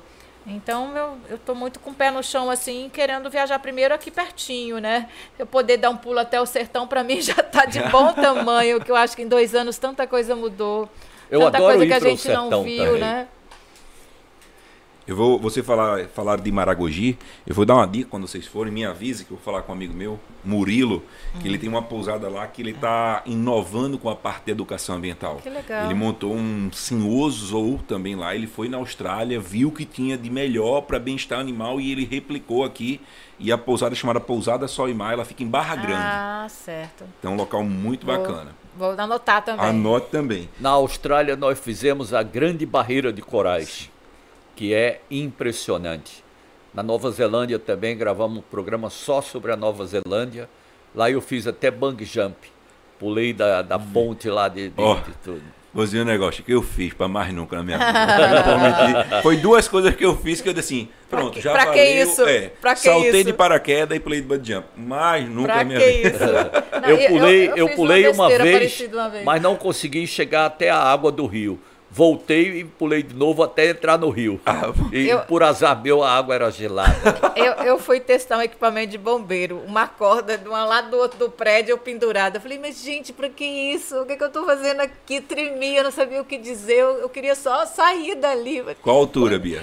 Ah, é um prédio de 3 metros, mas você tá pendurado, Sim, né? É. Ai, que medo. Pra que, não, que eu fiz eu isso? Também, eu não sou uma pessoa muito fã de altura. Você pergunta, você tem medo de alguma coisa? O pessoal fala, tem medo de bicho? Eu digo, não, bicho eu não tenho medo, eu tenho medo de gente, logo de cara.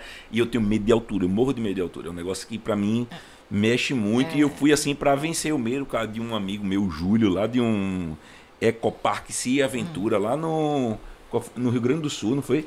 E ele foi, conversou, ele, ele é meio que hipnólogo, fica na mente da pessoa, até que eu saltei e foi uma experiência única para mais eu também não gosto muito de barco, grandes travessias, não. Quase morro, peço para morrer. Já fez a travessia Recife-Noronha? De barco? Eu, eu, já fiz reportagens. Eu, o Chico já, mas eu nunca fui de barco, não. Já, eu já fiz. Recife, Noronha. Agora nós fizemos de barco. Noronha, Atol das Rocas, Atol das Rocas, Natal. Natal. São 400 quilômetros de travessia oceânica. Eu ia pedir para morrer. Né? aí, aí eu encaro. Isso aí e a primeira vez que eu fui ao Atol das Rocas, eu saí daqui de Recife numa lancha. Foi tão difícil chegar porque dá 700 quilômetros daqui lá, em linha reta. E eu achava que estava perdido, que não ia chegar nunca. Ondas imensas, eu não tinha experiência de mar. Todo mundo passando mal dentro do barco. E eu fui é, revoltado com um deputado federal que foi para a tribuna da Câmara é, propor que o lixo atômico das usinas, estavam construindo as usinas de Angra dos Reis, fosse jogado no atol das Rocas, porque era um lugar isolado, não ia atingir ninguém. Essa espécie Aí eu de saí deputado daqui, sem noção ainda é. existe, Alugamos né? A e como ela se multiplica, é. Acéfalos. Não é? é. Depois que Nenhuma mostrou sensibilidade com a, a, as imagens de lá, a reportagem foi ao ar, Nunca mais esse imbecil falou nada de, de é. jogar. Ai, como, Ainda como bem, falta, Uma coisa né? também que nós fizemos aqui foi acabar com a pesca da baleia na Paraíba.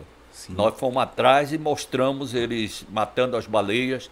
O mar azul ficava vermelho de sangue e essa imagem revoltou muito o país até que se tornou lei proibindo matar as baleias. Eu acho isso muito bacana quando a reportagem, a reportagem ela tem esse poder, né? É. Ela é. tem o poder de não só sensibilizar e o poder de educar. Você pega a população e você vai instruir. Porque uma coisa que eu sempre gosto de falar nas minhas, no final das minhas palestras também é o seguinte, que o que eu, o que eu não conheço eu temo. E o que eu temo, geralmente, eu mato. Então é preciso conhecer para preservar. É, Só que defender. falta muita informação para as pessoas. É. Né? Falta muita informação. Eu vejo muito nas redes sociais, muitos conteúdos que eu não vou fazer que é um conteúdo ruim ou não é, porque cada um tem a sua verdade e a sua realidade dentro das redes sociais, mas são conteúdos que não são de forma educativas e esse conteúdo ele Propaga, viraliza, é. ele, ele vira viral. É uma pena. E um conteúdo que você faz com todo carinho, com toda a dedicação, pensa, re- ele não tem o mesmo alcance.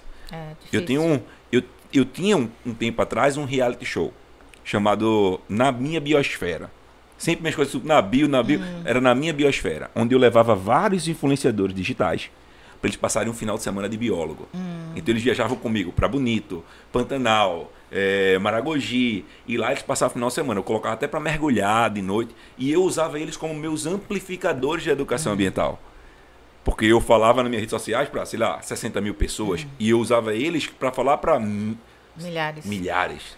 Pelo menos eles tinham uma fonte Isso. correta, né? E até hoje, eu lembro que teve um, é Caio, do canal Char Fundaria, ele é de Fortaleza, e um belo dia ele ligou para mim: Professor, olha, eu tô aqui em casa, apareceu um gavião, o que é que eu faço? Eu quero salvar o bicho. E eu sei que ele jamais teria essa atitude antes de participar. E aí você percebe que você educando essas pessoas também. Você muda, né, né, Você as muda cabeças. o contexto geral, porque ele vai, ele vai replicar a informação. Né? E eu acho isso bacana. Tem mais recadinho.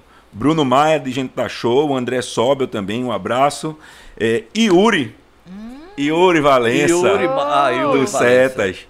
Do. SCPRH. Nossa, grande fazendo parceiro, grande Yuri. dupla de Grande profissional. abraço. Nossa, o Fizemos Yuri. muitas matérias com o Yuri. Ele é, ele estava aparecendo mais no Nordeste Viver e Preservado que a gente que o programa. não, o Yuri a gente tem que contar uma história que ele tem com a apreensão gigante de papagaios, filhotes de papagaios. Não sei se você se lembra, eram uns 500 papagaios, não sei quantos morreram.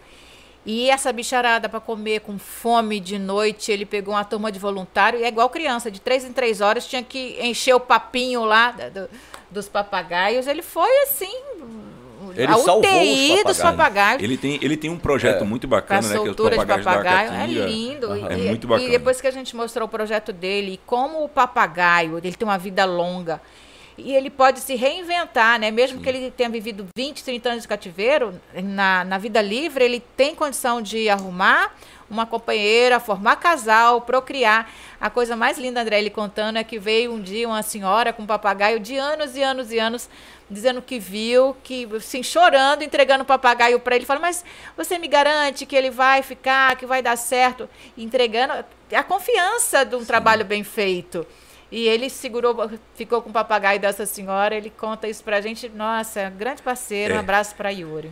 É de partir um abraço, Yuri. Cheirão, viu?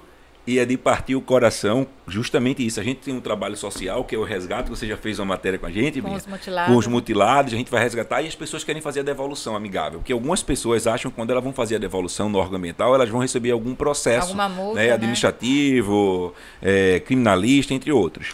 E a gente, como é, nós somos civis e a gente é o elo entre É. o órgão ambiental. Durante muito tempo a gente foi o elo chegando nessa população, as pessoas entregavam pra gente, a gente não tem poder de prender ninguém, eles É. entregavam. E nem essa é a ideia, É, né? E não é, inclusive a gente chegava e dizia, olha, não tem problema, você pode chegar lá, uma devolução amigável, você não vai ter problema nenhum, É, você pode a devolver gente constatou, né. André, que muita gente tá, devolve porque às vezes o papagaio é de uma pessoa mais velha que morreu, daí o papagaio só se dava com aquela pessoa e, e às vezes fica triste, né, fica até deprimido e às vezes o bichinho é brabo mesmo, não quer a- adotar nenhum outro dono. E que às vezes a- o bichinho fica abandonado. É por isso que se devolve também, né? É, Porque o é um dono. vive muito, é, não é? Um é. bicho que, você falou, ele vai é, passar quem vai de ter um geração. papagaio, mas- cuidado, que ele vai te enterrar. Aí deixa eu ver se tem mais recadinho aqui. É, Deixa eu ver mais um aqui. É, Bruno perguntou, Chico, existe algum projeto ou proposta para um programa é, nos mesmos modelos do antigo? Ah, o Nordeste veio preservar, será? Ele vai É. voltar ao ar. A gente parou de viajar por causa da pandemia, então teve uma edição especial com algumas reportagens.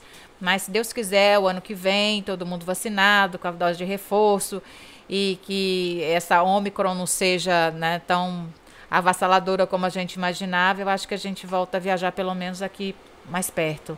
Porque é um tema que é muito importante, a gente não pode deixar de falar de meio ambiente, né? Sim, total. Guilherme, o menino do mato. Ele tem um canal no YouTube, Ah, que tá legal. certo? Vai falando de bichinhos, ele vai mostrando os bichinhos. Ele disse que até agora foi a melhor live, diz que é fã dos Ah, três. obrigada, Um Guilherme. abraço, menino do mato. É, diz que a família dele tá toda assistindo. Quantos anos tem o Guilherme? É, é- Guilherme, eu acho que ele tem uns 9 anos, 9 Poxa, a 10 ô, anos. Guilherme, eu quero te conhecer. É. Manda um recado pra mim no meu Insta. Eu vou, eu vou te passar o contato do É, pai dele. Eu vamos- conheço vamos o pai dele. Ele, ele da onde? Ele é de Igaraçu. Ah, que legal, De Igaraçu. pertinho. É. Vou te conhecer, Guilherme.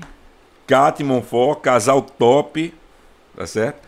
E assim, antes da gente continuar aqui, eu queria agradecer também ao pessoal da Bem-vinda Doceria que trouxe esse bolo. Ele fez uma homenagem, que disse que é um Ah. bolo do oceano. Ó, tá maravilhoso. Isso aí a gente vai ter que É o provar, bolo, né? o Vamos bolo, fazer Vamos provar. esse Ô, sacrifício. Pois é, vou pedir pegar uma faquinha ali, amor, por É. favor, com chuchu, pra gente, em um pratinho pra gente colocar aqui, mas fique à vontade. Mais uma vez, pessoal do Harô, uma coisa que eu ia falar aqui, eu fiquei muito surpreso. Eu vou dar um desses pra vocês levarem.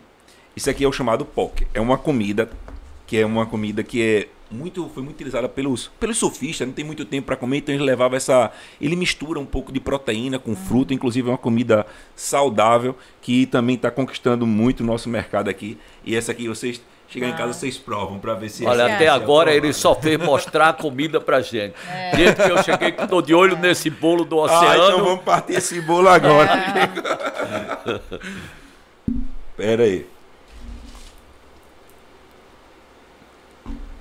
Bem, outra coisa que eu queria falar e que a gente pudesse trocar uma ideia. O que é que Francisco José pensa agora no futuro? O que é que a gente pode esperar? Olha, pode esperar que eu vou voltar a trabalhar. Eu já tenho proposta de trabalho, Já tem proposta de TVs? tenho. Tenho é, proposta de TV, mas não é. O, o meu objetivo não é voltar. Chico, eu vou, eu vou, vou dar feito aqueles, aqueles repórter que gosta de ficar infernizando. Qual a TV? Chico? Não, não, eu não posso falar porque não é uma coisa oficial. Foi apenas uma conversa informal para saber se eu gostaria de ir, tudo. Mas nenhuma emissora de televisão do Brasil eh, hoje tem condições de me dar Assumir, não é? não, de me dar pautas para eu continuar viajando, continuar trabalhando. Não há possibilidade. Isso por causa Pra do você custo. ter, por causa do custo. Se você vê o Globo Repórter hoje, a- é, o tempo todo está sendo feito pelas praças. Isso é uma coisa boa para cada eh, estado fazer o Globo Repórter sobre o seu estado. Eh, já foi Santa Catarina, Minas Gerais. Essa semana eu já vi que estão anunciando também outra, outras, eh, outro estado. Eh, isso vai ser muito interessante para mostrar de novo as praias de Pernambuco, eh, tudo. Vai acontecer, vai continuar tendo. Mas eu já fiz tudo isso, né? Eh, eu agora gostaria de partir para documentários para que fossem vistos também fora do país e mostrar o Brasil fora. Eu conheço muito a Amazônia. Eu trabalhei na Amazônia por mais de 20 anos. Eu até brinco com os meus amigos e com as pessoas da TV Amazonas, quando eu ia direto para lá, todos os estados da, da Amazônia eu, eu ia trabalhar. Eu dizia, eu conheço mais a Amazônia do que vocês que vivem aqui e de que 99% dos amazônicos. Por quê? Porque a Amazônia não tem estradas, é florestas e rios. E eu já percorri praticamente todos os rios da Amazônia. Tenho 11 Globo Repórteres em rios. Para você ter uma ideia, eu já fiz o rio Amazonas, da nova nascente que foi descoberta no alto do Nevado Misme, que os pesquisadores de 23 países voltaram a medir os rios, isso há 13 anos. E aí eles passaram a, a usar coordenadas geodésicas, que são usadas pela NASA, GPS, que não tinha na época, e passaram a medir a coisa corretamente. Então, nós aprendemos, eu aprendi na, na escola, que a nascente do rio Amazonas era no rio Maranon, no Peru. Mas não é. O rio Maranon está perto da fronteira do Brasil.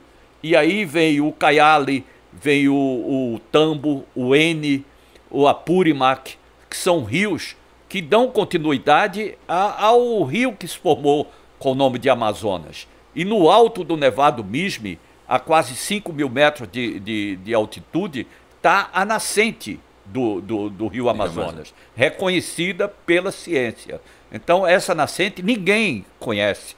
Era uma coisa inédita e foi dificílimo chegar Tem lá. Tem imagem dessa aí? Tem, essa entrou o Globo Repórter mostrando o Rio Amazonas da nascente até a foz. Eu fiz até o encontro das águas e o Zé Raimundo fez da foz até o encontro das águas. Nós até, aliás, até o, o, a entrada do rio no, no Brasil, que é no Triângulo da Amazônia, onde tem Peru, Colômbia e Brasil. É o Triângulo da Amazônia. Aí foi mostrado de helicóptero, os dois barcos aproximando e chegando. Ele, eu puxo ele para o meu barco e a gente. Foram dois Globo Repórteres. Então, Rio Negro, eu só falava para lá, Chico, o que é que você quer fazer agora? Se deixa eu fazer o Rio Negro. Tá, vai para o Rio Negro, entrega para a produção. Era assim, e eu também não sabia o que ia encontrar. O Rio Tapajós, Sim. que é o mais bonito de todos, é, o é, nós fizemos também o Paraguai, Rio Paraguai, que, que nasce em Mato Grosso, vai até o Paraguai, corta o Pantanal inteiro, que é, é o Guaporé, que do lado é Brasil, do outro lado, o lado Brasil, do outro lado da Bolívia, o Madeira, onde estavam aquelas dragas agora, tavam, tinham 200 dragas, estavam achando aquilo um absurdo. Eu já fiz duas mil dragas ali naquele Naquela rio, mesma região? Naquela mesma região, mais acima mais para Rondônia, porque ali já estava, ele já tinha entrado no Amazonas. Então eu conheço muito a Amazônia e vou aproveitar, tenho muito contato com índios. Então eu vou aproveitar, eu já tenho uma pauta aprovada para Globoplay. Não posso entrar numa aldeia indígena agora, ainda por conta da pandemia. É, é uma questão de segurança para eles.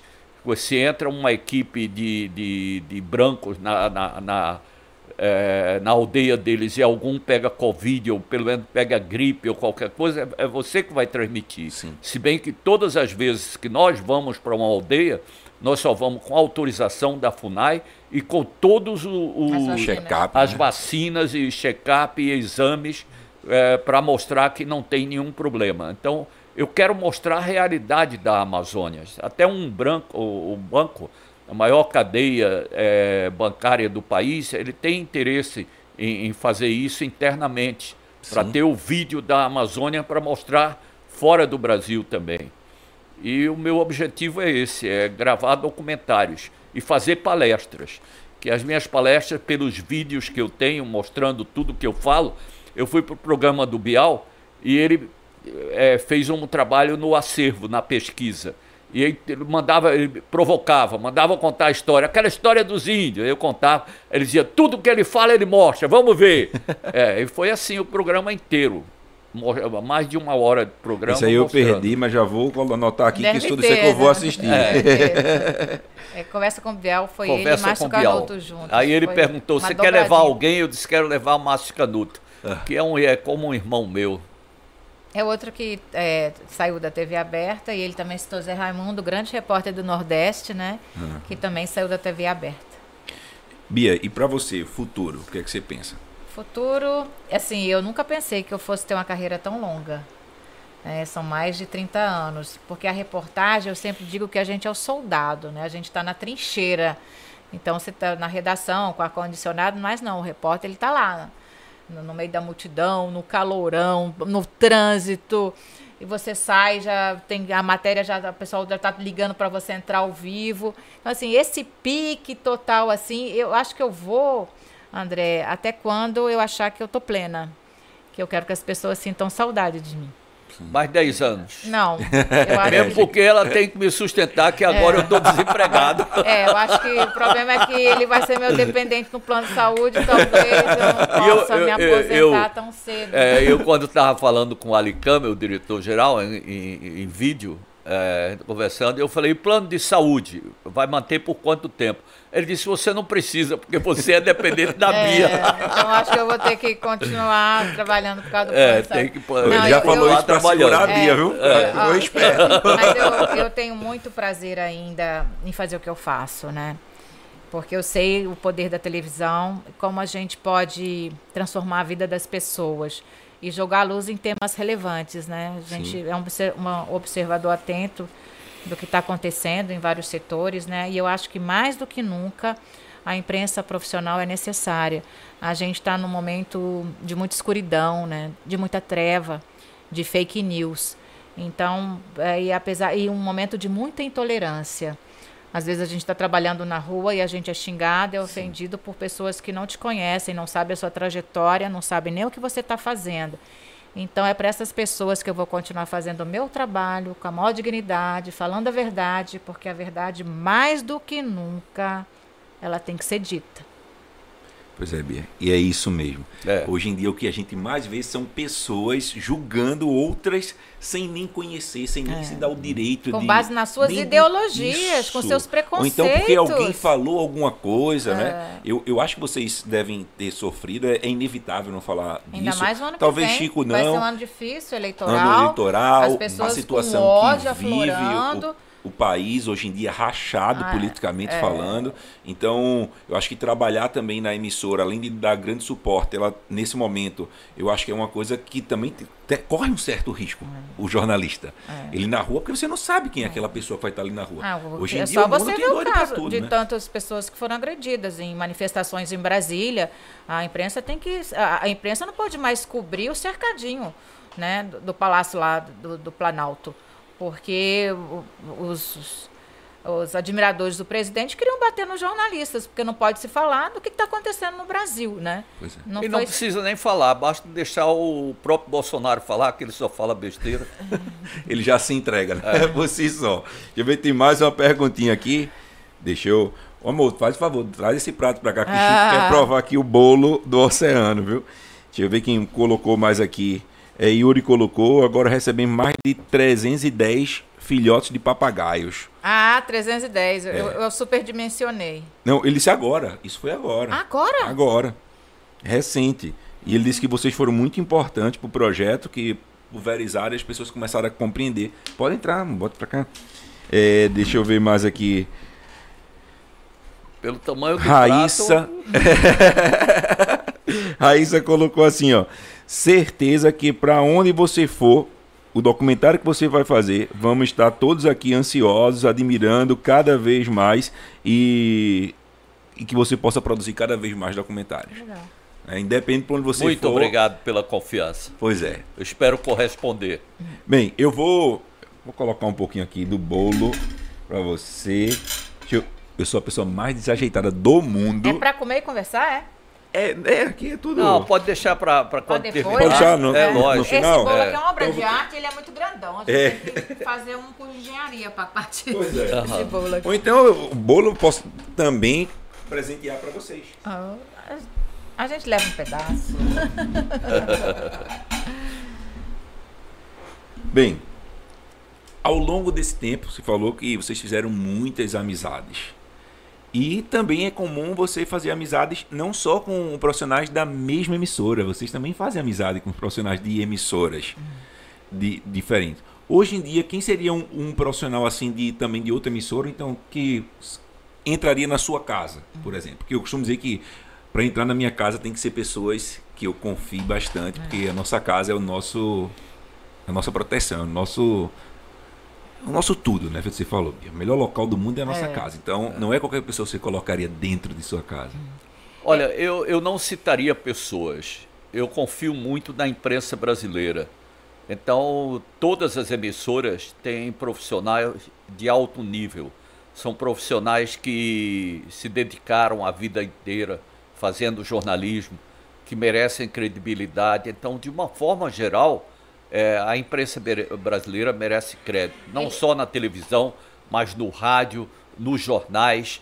Você vê o que é feito hoje, o que está sendo esclarecido com relação a essa pandemia desde o início, as próprias emissoras de rádio e jornais assumindo as informações, os números, e isso é de uma importância fundamental para a população brasileira. É a, a franqueza com que a televisão e o, o rádio, as emissoras eh, de, de, de uma forma geral e, e, os jornais e revistas estão é, denunciando os fatos no Brasil procurando mostrar a realidade. Então Eu- todos entrariam lá em casa porque eu confio neles. Mas a amizade próxima, assim, de frequentar, é até um nome que os pernambucanos acho que amam muito até hoje. Graça Araújo. Sim. A gente se admirava mutuamente, ela lá na, na TV concorrente, eu no meu trabalho. Toda vez que a gente se encontrava, era muito bacana. Ela teve eh, em alguns aniversários meus, eu mandava convidar, ela vinha e assim, a, a admiração foi recíproca. Sim. Eu acho que quando você tem bons profissionais né, em todas as emissoras, eu acho que eleva, todos crescem, né? E Chico é muito amigo de Geraldo Freire. É. Mas com relação a Graça Araújo, Geraldo é, é um irmão meu e, e eu ouço Geraldo sempre que posso, aonde eu estiver, tudo. Mas eh, com relação a Graça Araújo, eu estava no Oceano Índico e eh, no celular eu fiquei sabendo, a Bia me informou que Graça Araújo tinha tido um problema, que estava sendo atendido. Então a equipe sentiu o, o- como eu fiquei arrasado quando soube da- do problema de Graça Araújo. E aí, na hora que eu ia mergulhar, já com a roupa para mergulhar na água fria, tudo, todo equipado, só o, o rosto lá de fora, que eu não tinha colocado a máscara ainda, a, eu vi que meu telefone estava tocando. Aí eu perguntei a ela, a, a produtora que estava comigo, é, por favor, vê aí é, se é alguma coisa urgente, se é Beatriz que está ligando. Aí ela viu, aí já estava com mensagem. E ela olhou para mim e disse: É uma notícia muito triste. Eu falei: Graça Araújo. Ela disse: É, ela morreu. E eu mergulhei chorando. A máscara ficou toda embaçada porque eu não conseguia eh, me controlar com a, com a emoção que eu senti e a tristeza que eu senti por perder Graça Araújo. Foi a única vez assim que eu tive uma experiência como essa, num momento inusitado, quando desci com a máscara. E eles perceberam. O cinegrafista que estava me filmando fazia sinal, eu eh, deixava entrar água na máscara, limpava tudo, mas foi muito difícil para mim. Graça Araújo foi era uma pessoa extraordinária para todos nós, não só para o público da TV Jornal, da Rádio Jornal, mas para todos os amigos dela, jornalistas, ela era extraordinária. Eu fiz o enterro e o velório de Graça Araújo. Foi. Foi muito duro, muito duro. Porque contar a história dela, ver aquela emoção toda, e, e- e quanta gente, ela era muito popular. Foi difícil. Eu, e eu acho que assim, é coisa do destino, porque eu quase nunca trabalho aos domingos, né? A gente, geralmente, eu trabalho aos sábados nos meus plantões. E calhou que eu eu estava viajando no sábado, que era o dia do meu plantão, eu tive que chegar de viagem e trabalhar no domingo, no dia do enterro e velório de Graça Araújo. Também foi uma cobertura muito difícil, porque você falar da história dela, né, da, da superação, das raízes humildes, da força de vontade dela, e como ela se esforçou né, para chegar onde chegou, para saber de tudo. Ela era louca por notícia, louca por jornalismo formou muitos profissionais. Muita gente boa que está no mercado hoje aprendeu com Graça Araújo. Então era uma amiga. Eu não, não cheguei, eu lembro, obviamente, de graça. Nunca cheguei a ter muito contato com ela, mas minha mãe tinha muito contato com ela e sempre falava coisas muito boas. Mas assim como era mais jovem, eu não, não permeava muito pelo meio. Mas ela sempre, eu lembro, eu recordava muito disso. Não só de ser uma um carinho muito grande, como também sempre exaltava a profissional que ela uma era. pessoa muito correta. E carnaval? Quem tá chegando nessa época aí, polêmica, eu Eu? já vi, vocês já foram, já apresentaram juntos o baile É, municipal. Tem muito tempo. é? Eu lembro disso também. E eu lembro uma vez que eu tava na, na Rua do Bom Jesus. Eu todo fantasiado. É. Aí tava Chico lá em cima daquela Praticável. é, e aí Chico me viu assim com a fantasia e vinha descer. Eu disse, tá, Chico, vai, eu vou inter... Dava nem pra ver, que eu tava com a roupa, não dava pra saber nem quem era eu. E eu, feliz que ia ser entrevistado, na, quando eu olho, vem uma troça, Chico volta, eu fiquei, fiquei na mágoa. Como é cobrir o carnaval do, do nosso estado?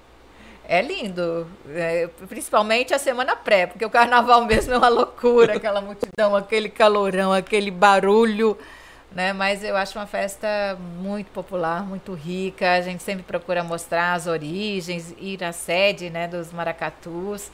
Acho que a gente já contou belas histórias. E esse ano acho que o pessoal tem que ter um pouco mais de calma, que Sim. É, não é o momento ainda de tumultuar nas ruas, botar todo mundo imprensado. E é bom até a gente lembrar, né, André, que a gente chegou usando máscara, o Chico está com a dose de reforço, a terceira, eu estou com a segunda dose, você também, também. vacinado. Pessoal, Mas todo mundo de máscara aqui na Todo equipe. mundo aqui no estúdio de máscara. E a gente tem seguido as normas sanitárias porque essa pandemia exige empatia, exige respeito à vida do outro também, né? Eu tenho muito a ver com o Carnaval de Pernambuco, porque há 46 anos, quando eu comecei a cobrir o Carnaval, não tinha reportagem na Bahia. A Bahia não tinha repórter. E houve até uma reclamação do Antônio Carlos Magalhães na Globo, ele era o governador de, da Bahia, e o diretor de jornalismo disse para ele, ele disse, mas são anos seguidos que só mostram o carnaval de Pernambuco. E era mesmo, o Jornal Nacional me dava quatro, cinco minutos por dia para mostrar o carnaval. Então começava mostrando Pitombeira, quando era só o pessoal da rua saindo, belíssimo. Os músicos podiam cantar, não tinha multidão, tudo. Ia para Elefante, a mesma coisa. Cada dia eu mostrava um, Marim dos Caetés, tudo. Só que você mostra aquilo na televisão, atrai as pessoas. Quem está no Brasil inteiro diz, ah, no próximo ano vou lá. eu vou para lá. Aí ficou vindo, ficou vindo, até que eu fui expulso de Olinda. Um morador ali na descida da Ribeira tem as casas, e eu acho que ele era o chefe da família. Então eu ia na frente, e a, a minha equipe ia na frente para o bloco que estava vindo. Ele foi para o meio da rua e falou: Ô Chico, vai mostrar o carnaval em outro lugar? Tu fica mostrando o carnaval daqui de Olinda o tempo todo. Ó a multidão que vem aí. Acabou com o carnaval da gente. Hoje é só multidão. O povo fazendo xixi na rua. Essa esculhambação toda. Os músicos não conseguem tocar. Aí eu falei, você tem razão, amigo. Eu vou procurar outro lugar para fazer. Aí fui, aí fui fazer no ano seguinte o, o, Recife Antigo. Aí depois o Recife Antigo virou multidão também. Sim. E um dia o prefeito de Bezerros foi lá na Globo e falou com a Jo Mazarolo. Sim. E ela me chamou lá e disse: Olha, o prefeito está querendo falar com você. Ele na frente, acho que era Marconi ainda, o prefeito, o nome era esse. E ele disse: Eu queria que você fosse fazer o, o Papangu, Papangu. De, de Bezerro. Eu disse: Mas o Papangu fazem todo ano, sempre vai a equipe para lá. Ele disse: É, mas se você for fazer, vai entrar no Fantástico. Aí eu disse: Meu amigo. Você sabe qual é o resultado de mostrar o Papangu no Fantástico? No ano seguinte, a sua cidade vai ficar tão cheia, no terceiro ano não vai ter nem lugar para estacionar. Não deu outra coisa. Eu fui uhum. fazer o Papangu, era lindo demais. A, a, os carros vindo da zona rural com os mascarados, tudo. A história do Papangu é incrível. Então virou multidão também.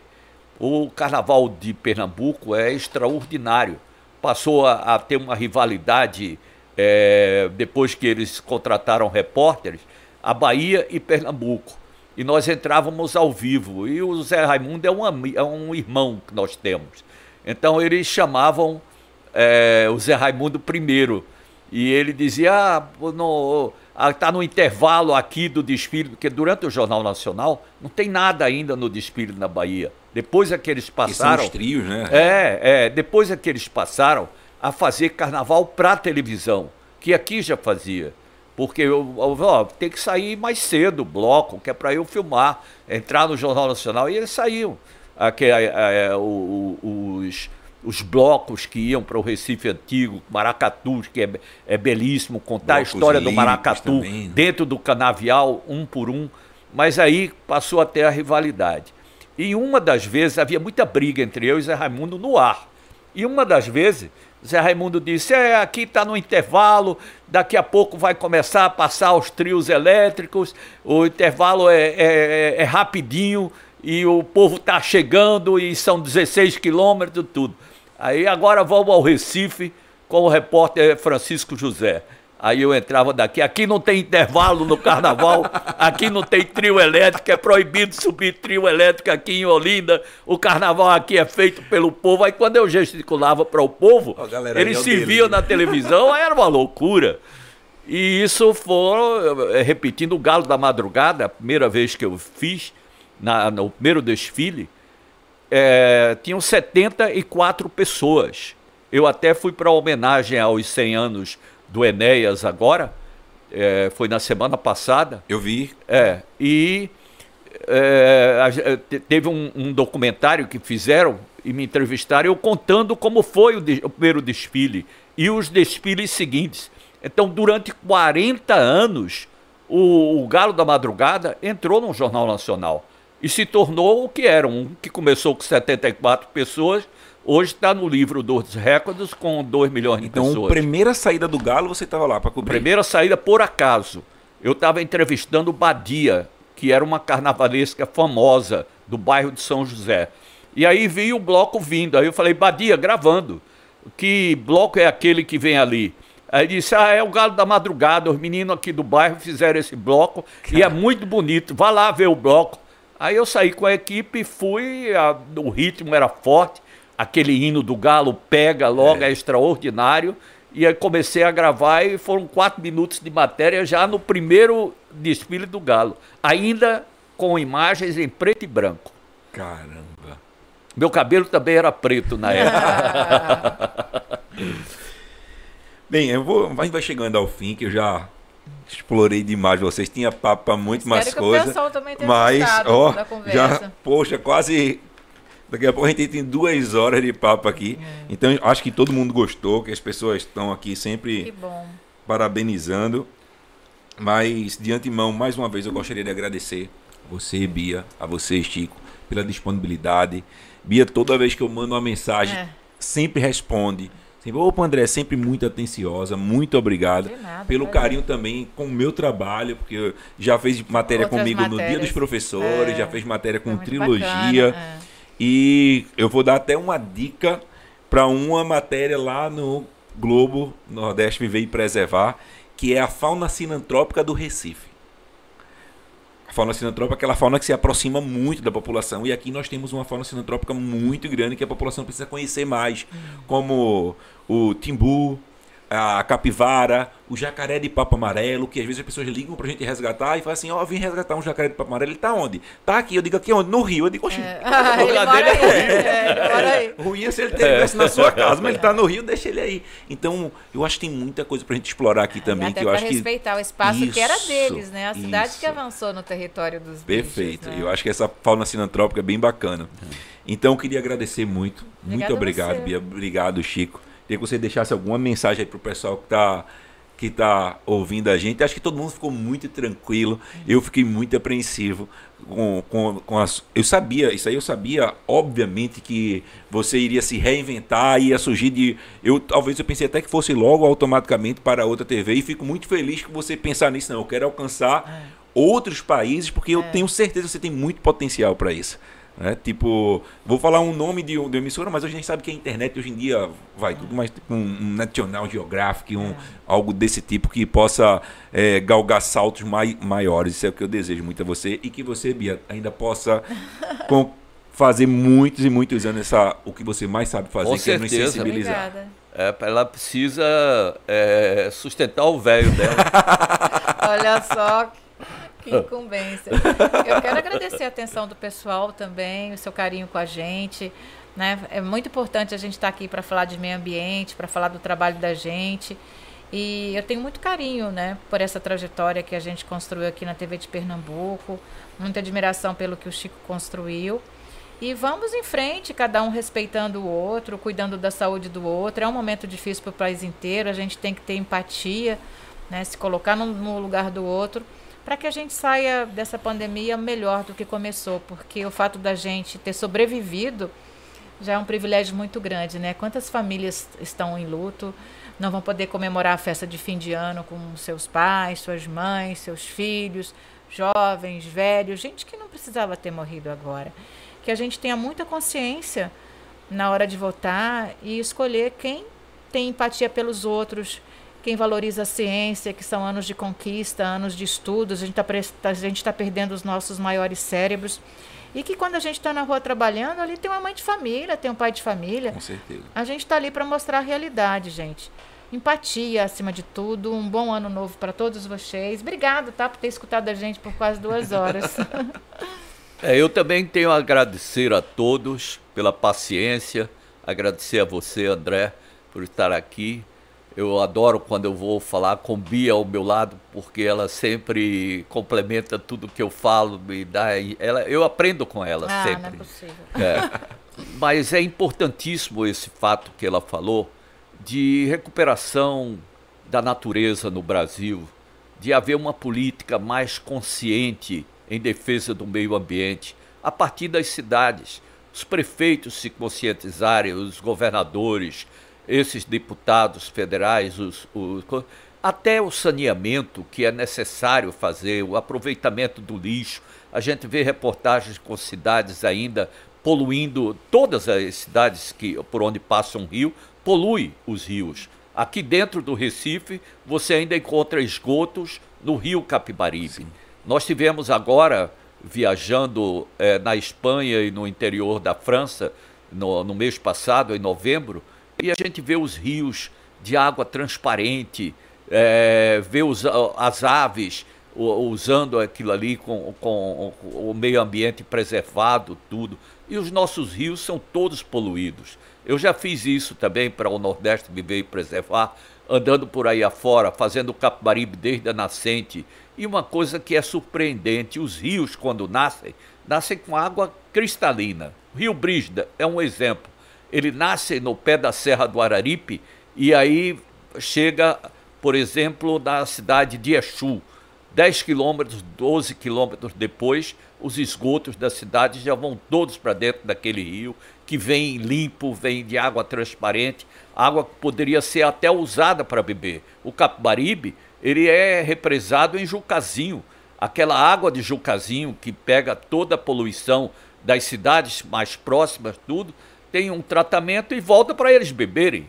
Quem polui vai beber a água que, que foi poluída com o tratamento que nem sempre é adequado. Então vamos nos conscientizar mais, em casa até cada um de nós fazer o seu papel de recuperar o que está tão degradado no país inteiro, não é só a Amazônia, o Pantanal, a Amazônia com desmatamento, o Pantanal com as queimadas, que são áreas onde tem a maior biodiversidade de, do planeta, pode-se até dizer, dessas espécies que só existem ali. Eu não digo que tem concentrações na África, de países onde a biodiversidade também é recorde, mas ali devia ser preservado. Então, todos que estão assistindo devem ter a consciência de que nós precisamos preservar, cada um fazendo o seu papel. É isso que eu penso e agradeço a todos pela oportunidade, a você, tudo, por terem nos aturado até agora. Boa oh, noite. Que é isso, nada de aturar. Foi um prazer. E galera, eu queria pedir um favor a vocês, por favor. Se você tá até agora aí é porque você gostou desse bate-papo. Então custa nada, você clica aí, ó dá uma curtida, comenta, manda para um amigo. Imagina se cada um mandar para um amigo, você vai fazer com que esse bate-papo possa ser escutado por mais pessoas e aproveita também clica no sininho que eu tenho certeza que você vai gostar dos próximos podcasts que vem por aí. Bia e Chico, muito obrigado. Obrigada, André. Agradeço a todos, pessoal da Lua Produções, meu amigo Pedro, Haru Sushi, Thaís está aqui também nos auxiliando na produção. Abraço animal, até a próxima com mais um Nabil com André Maia.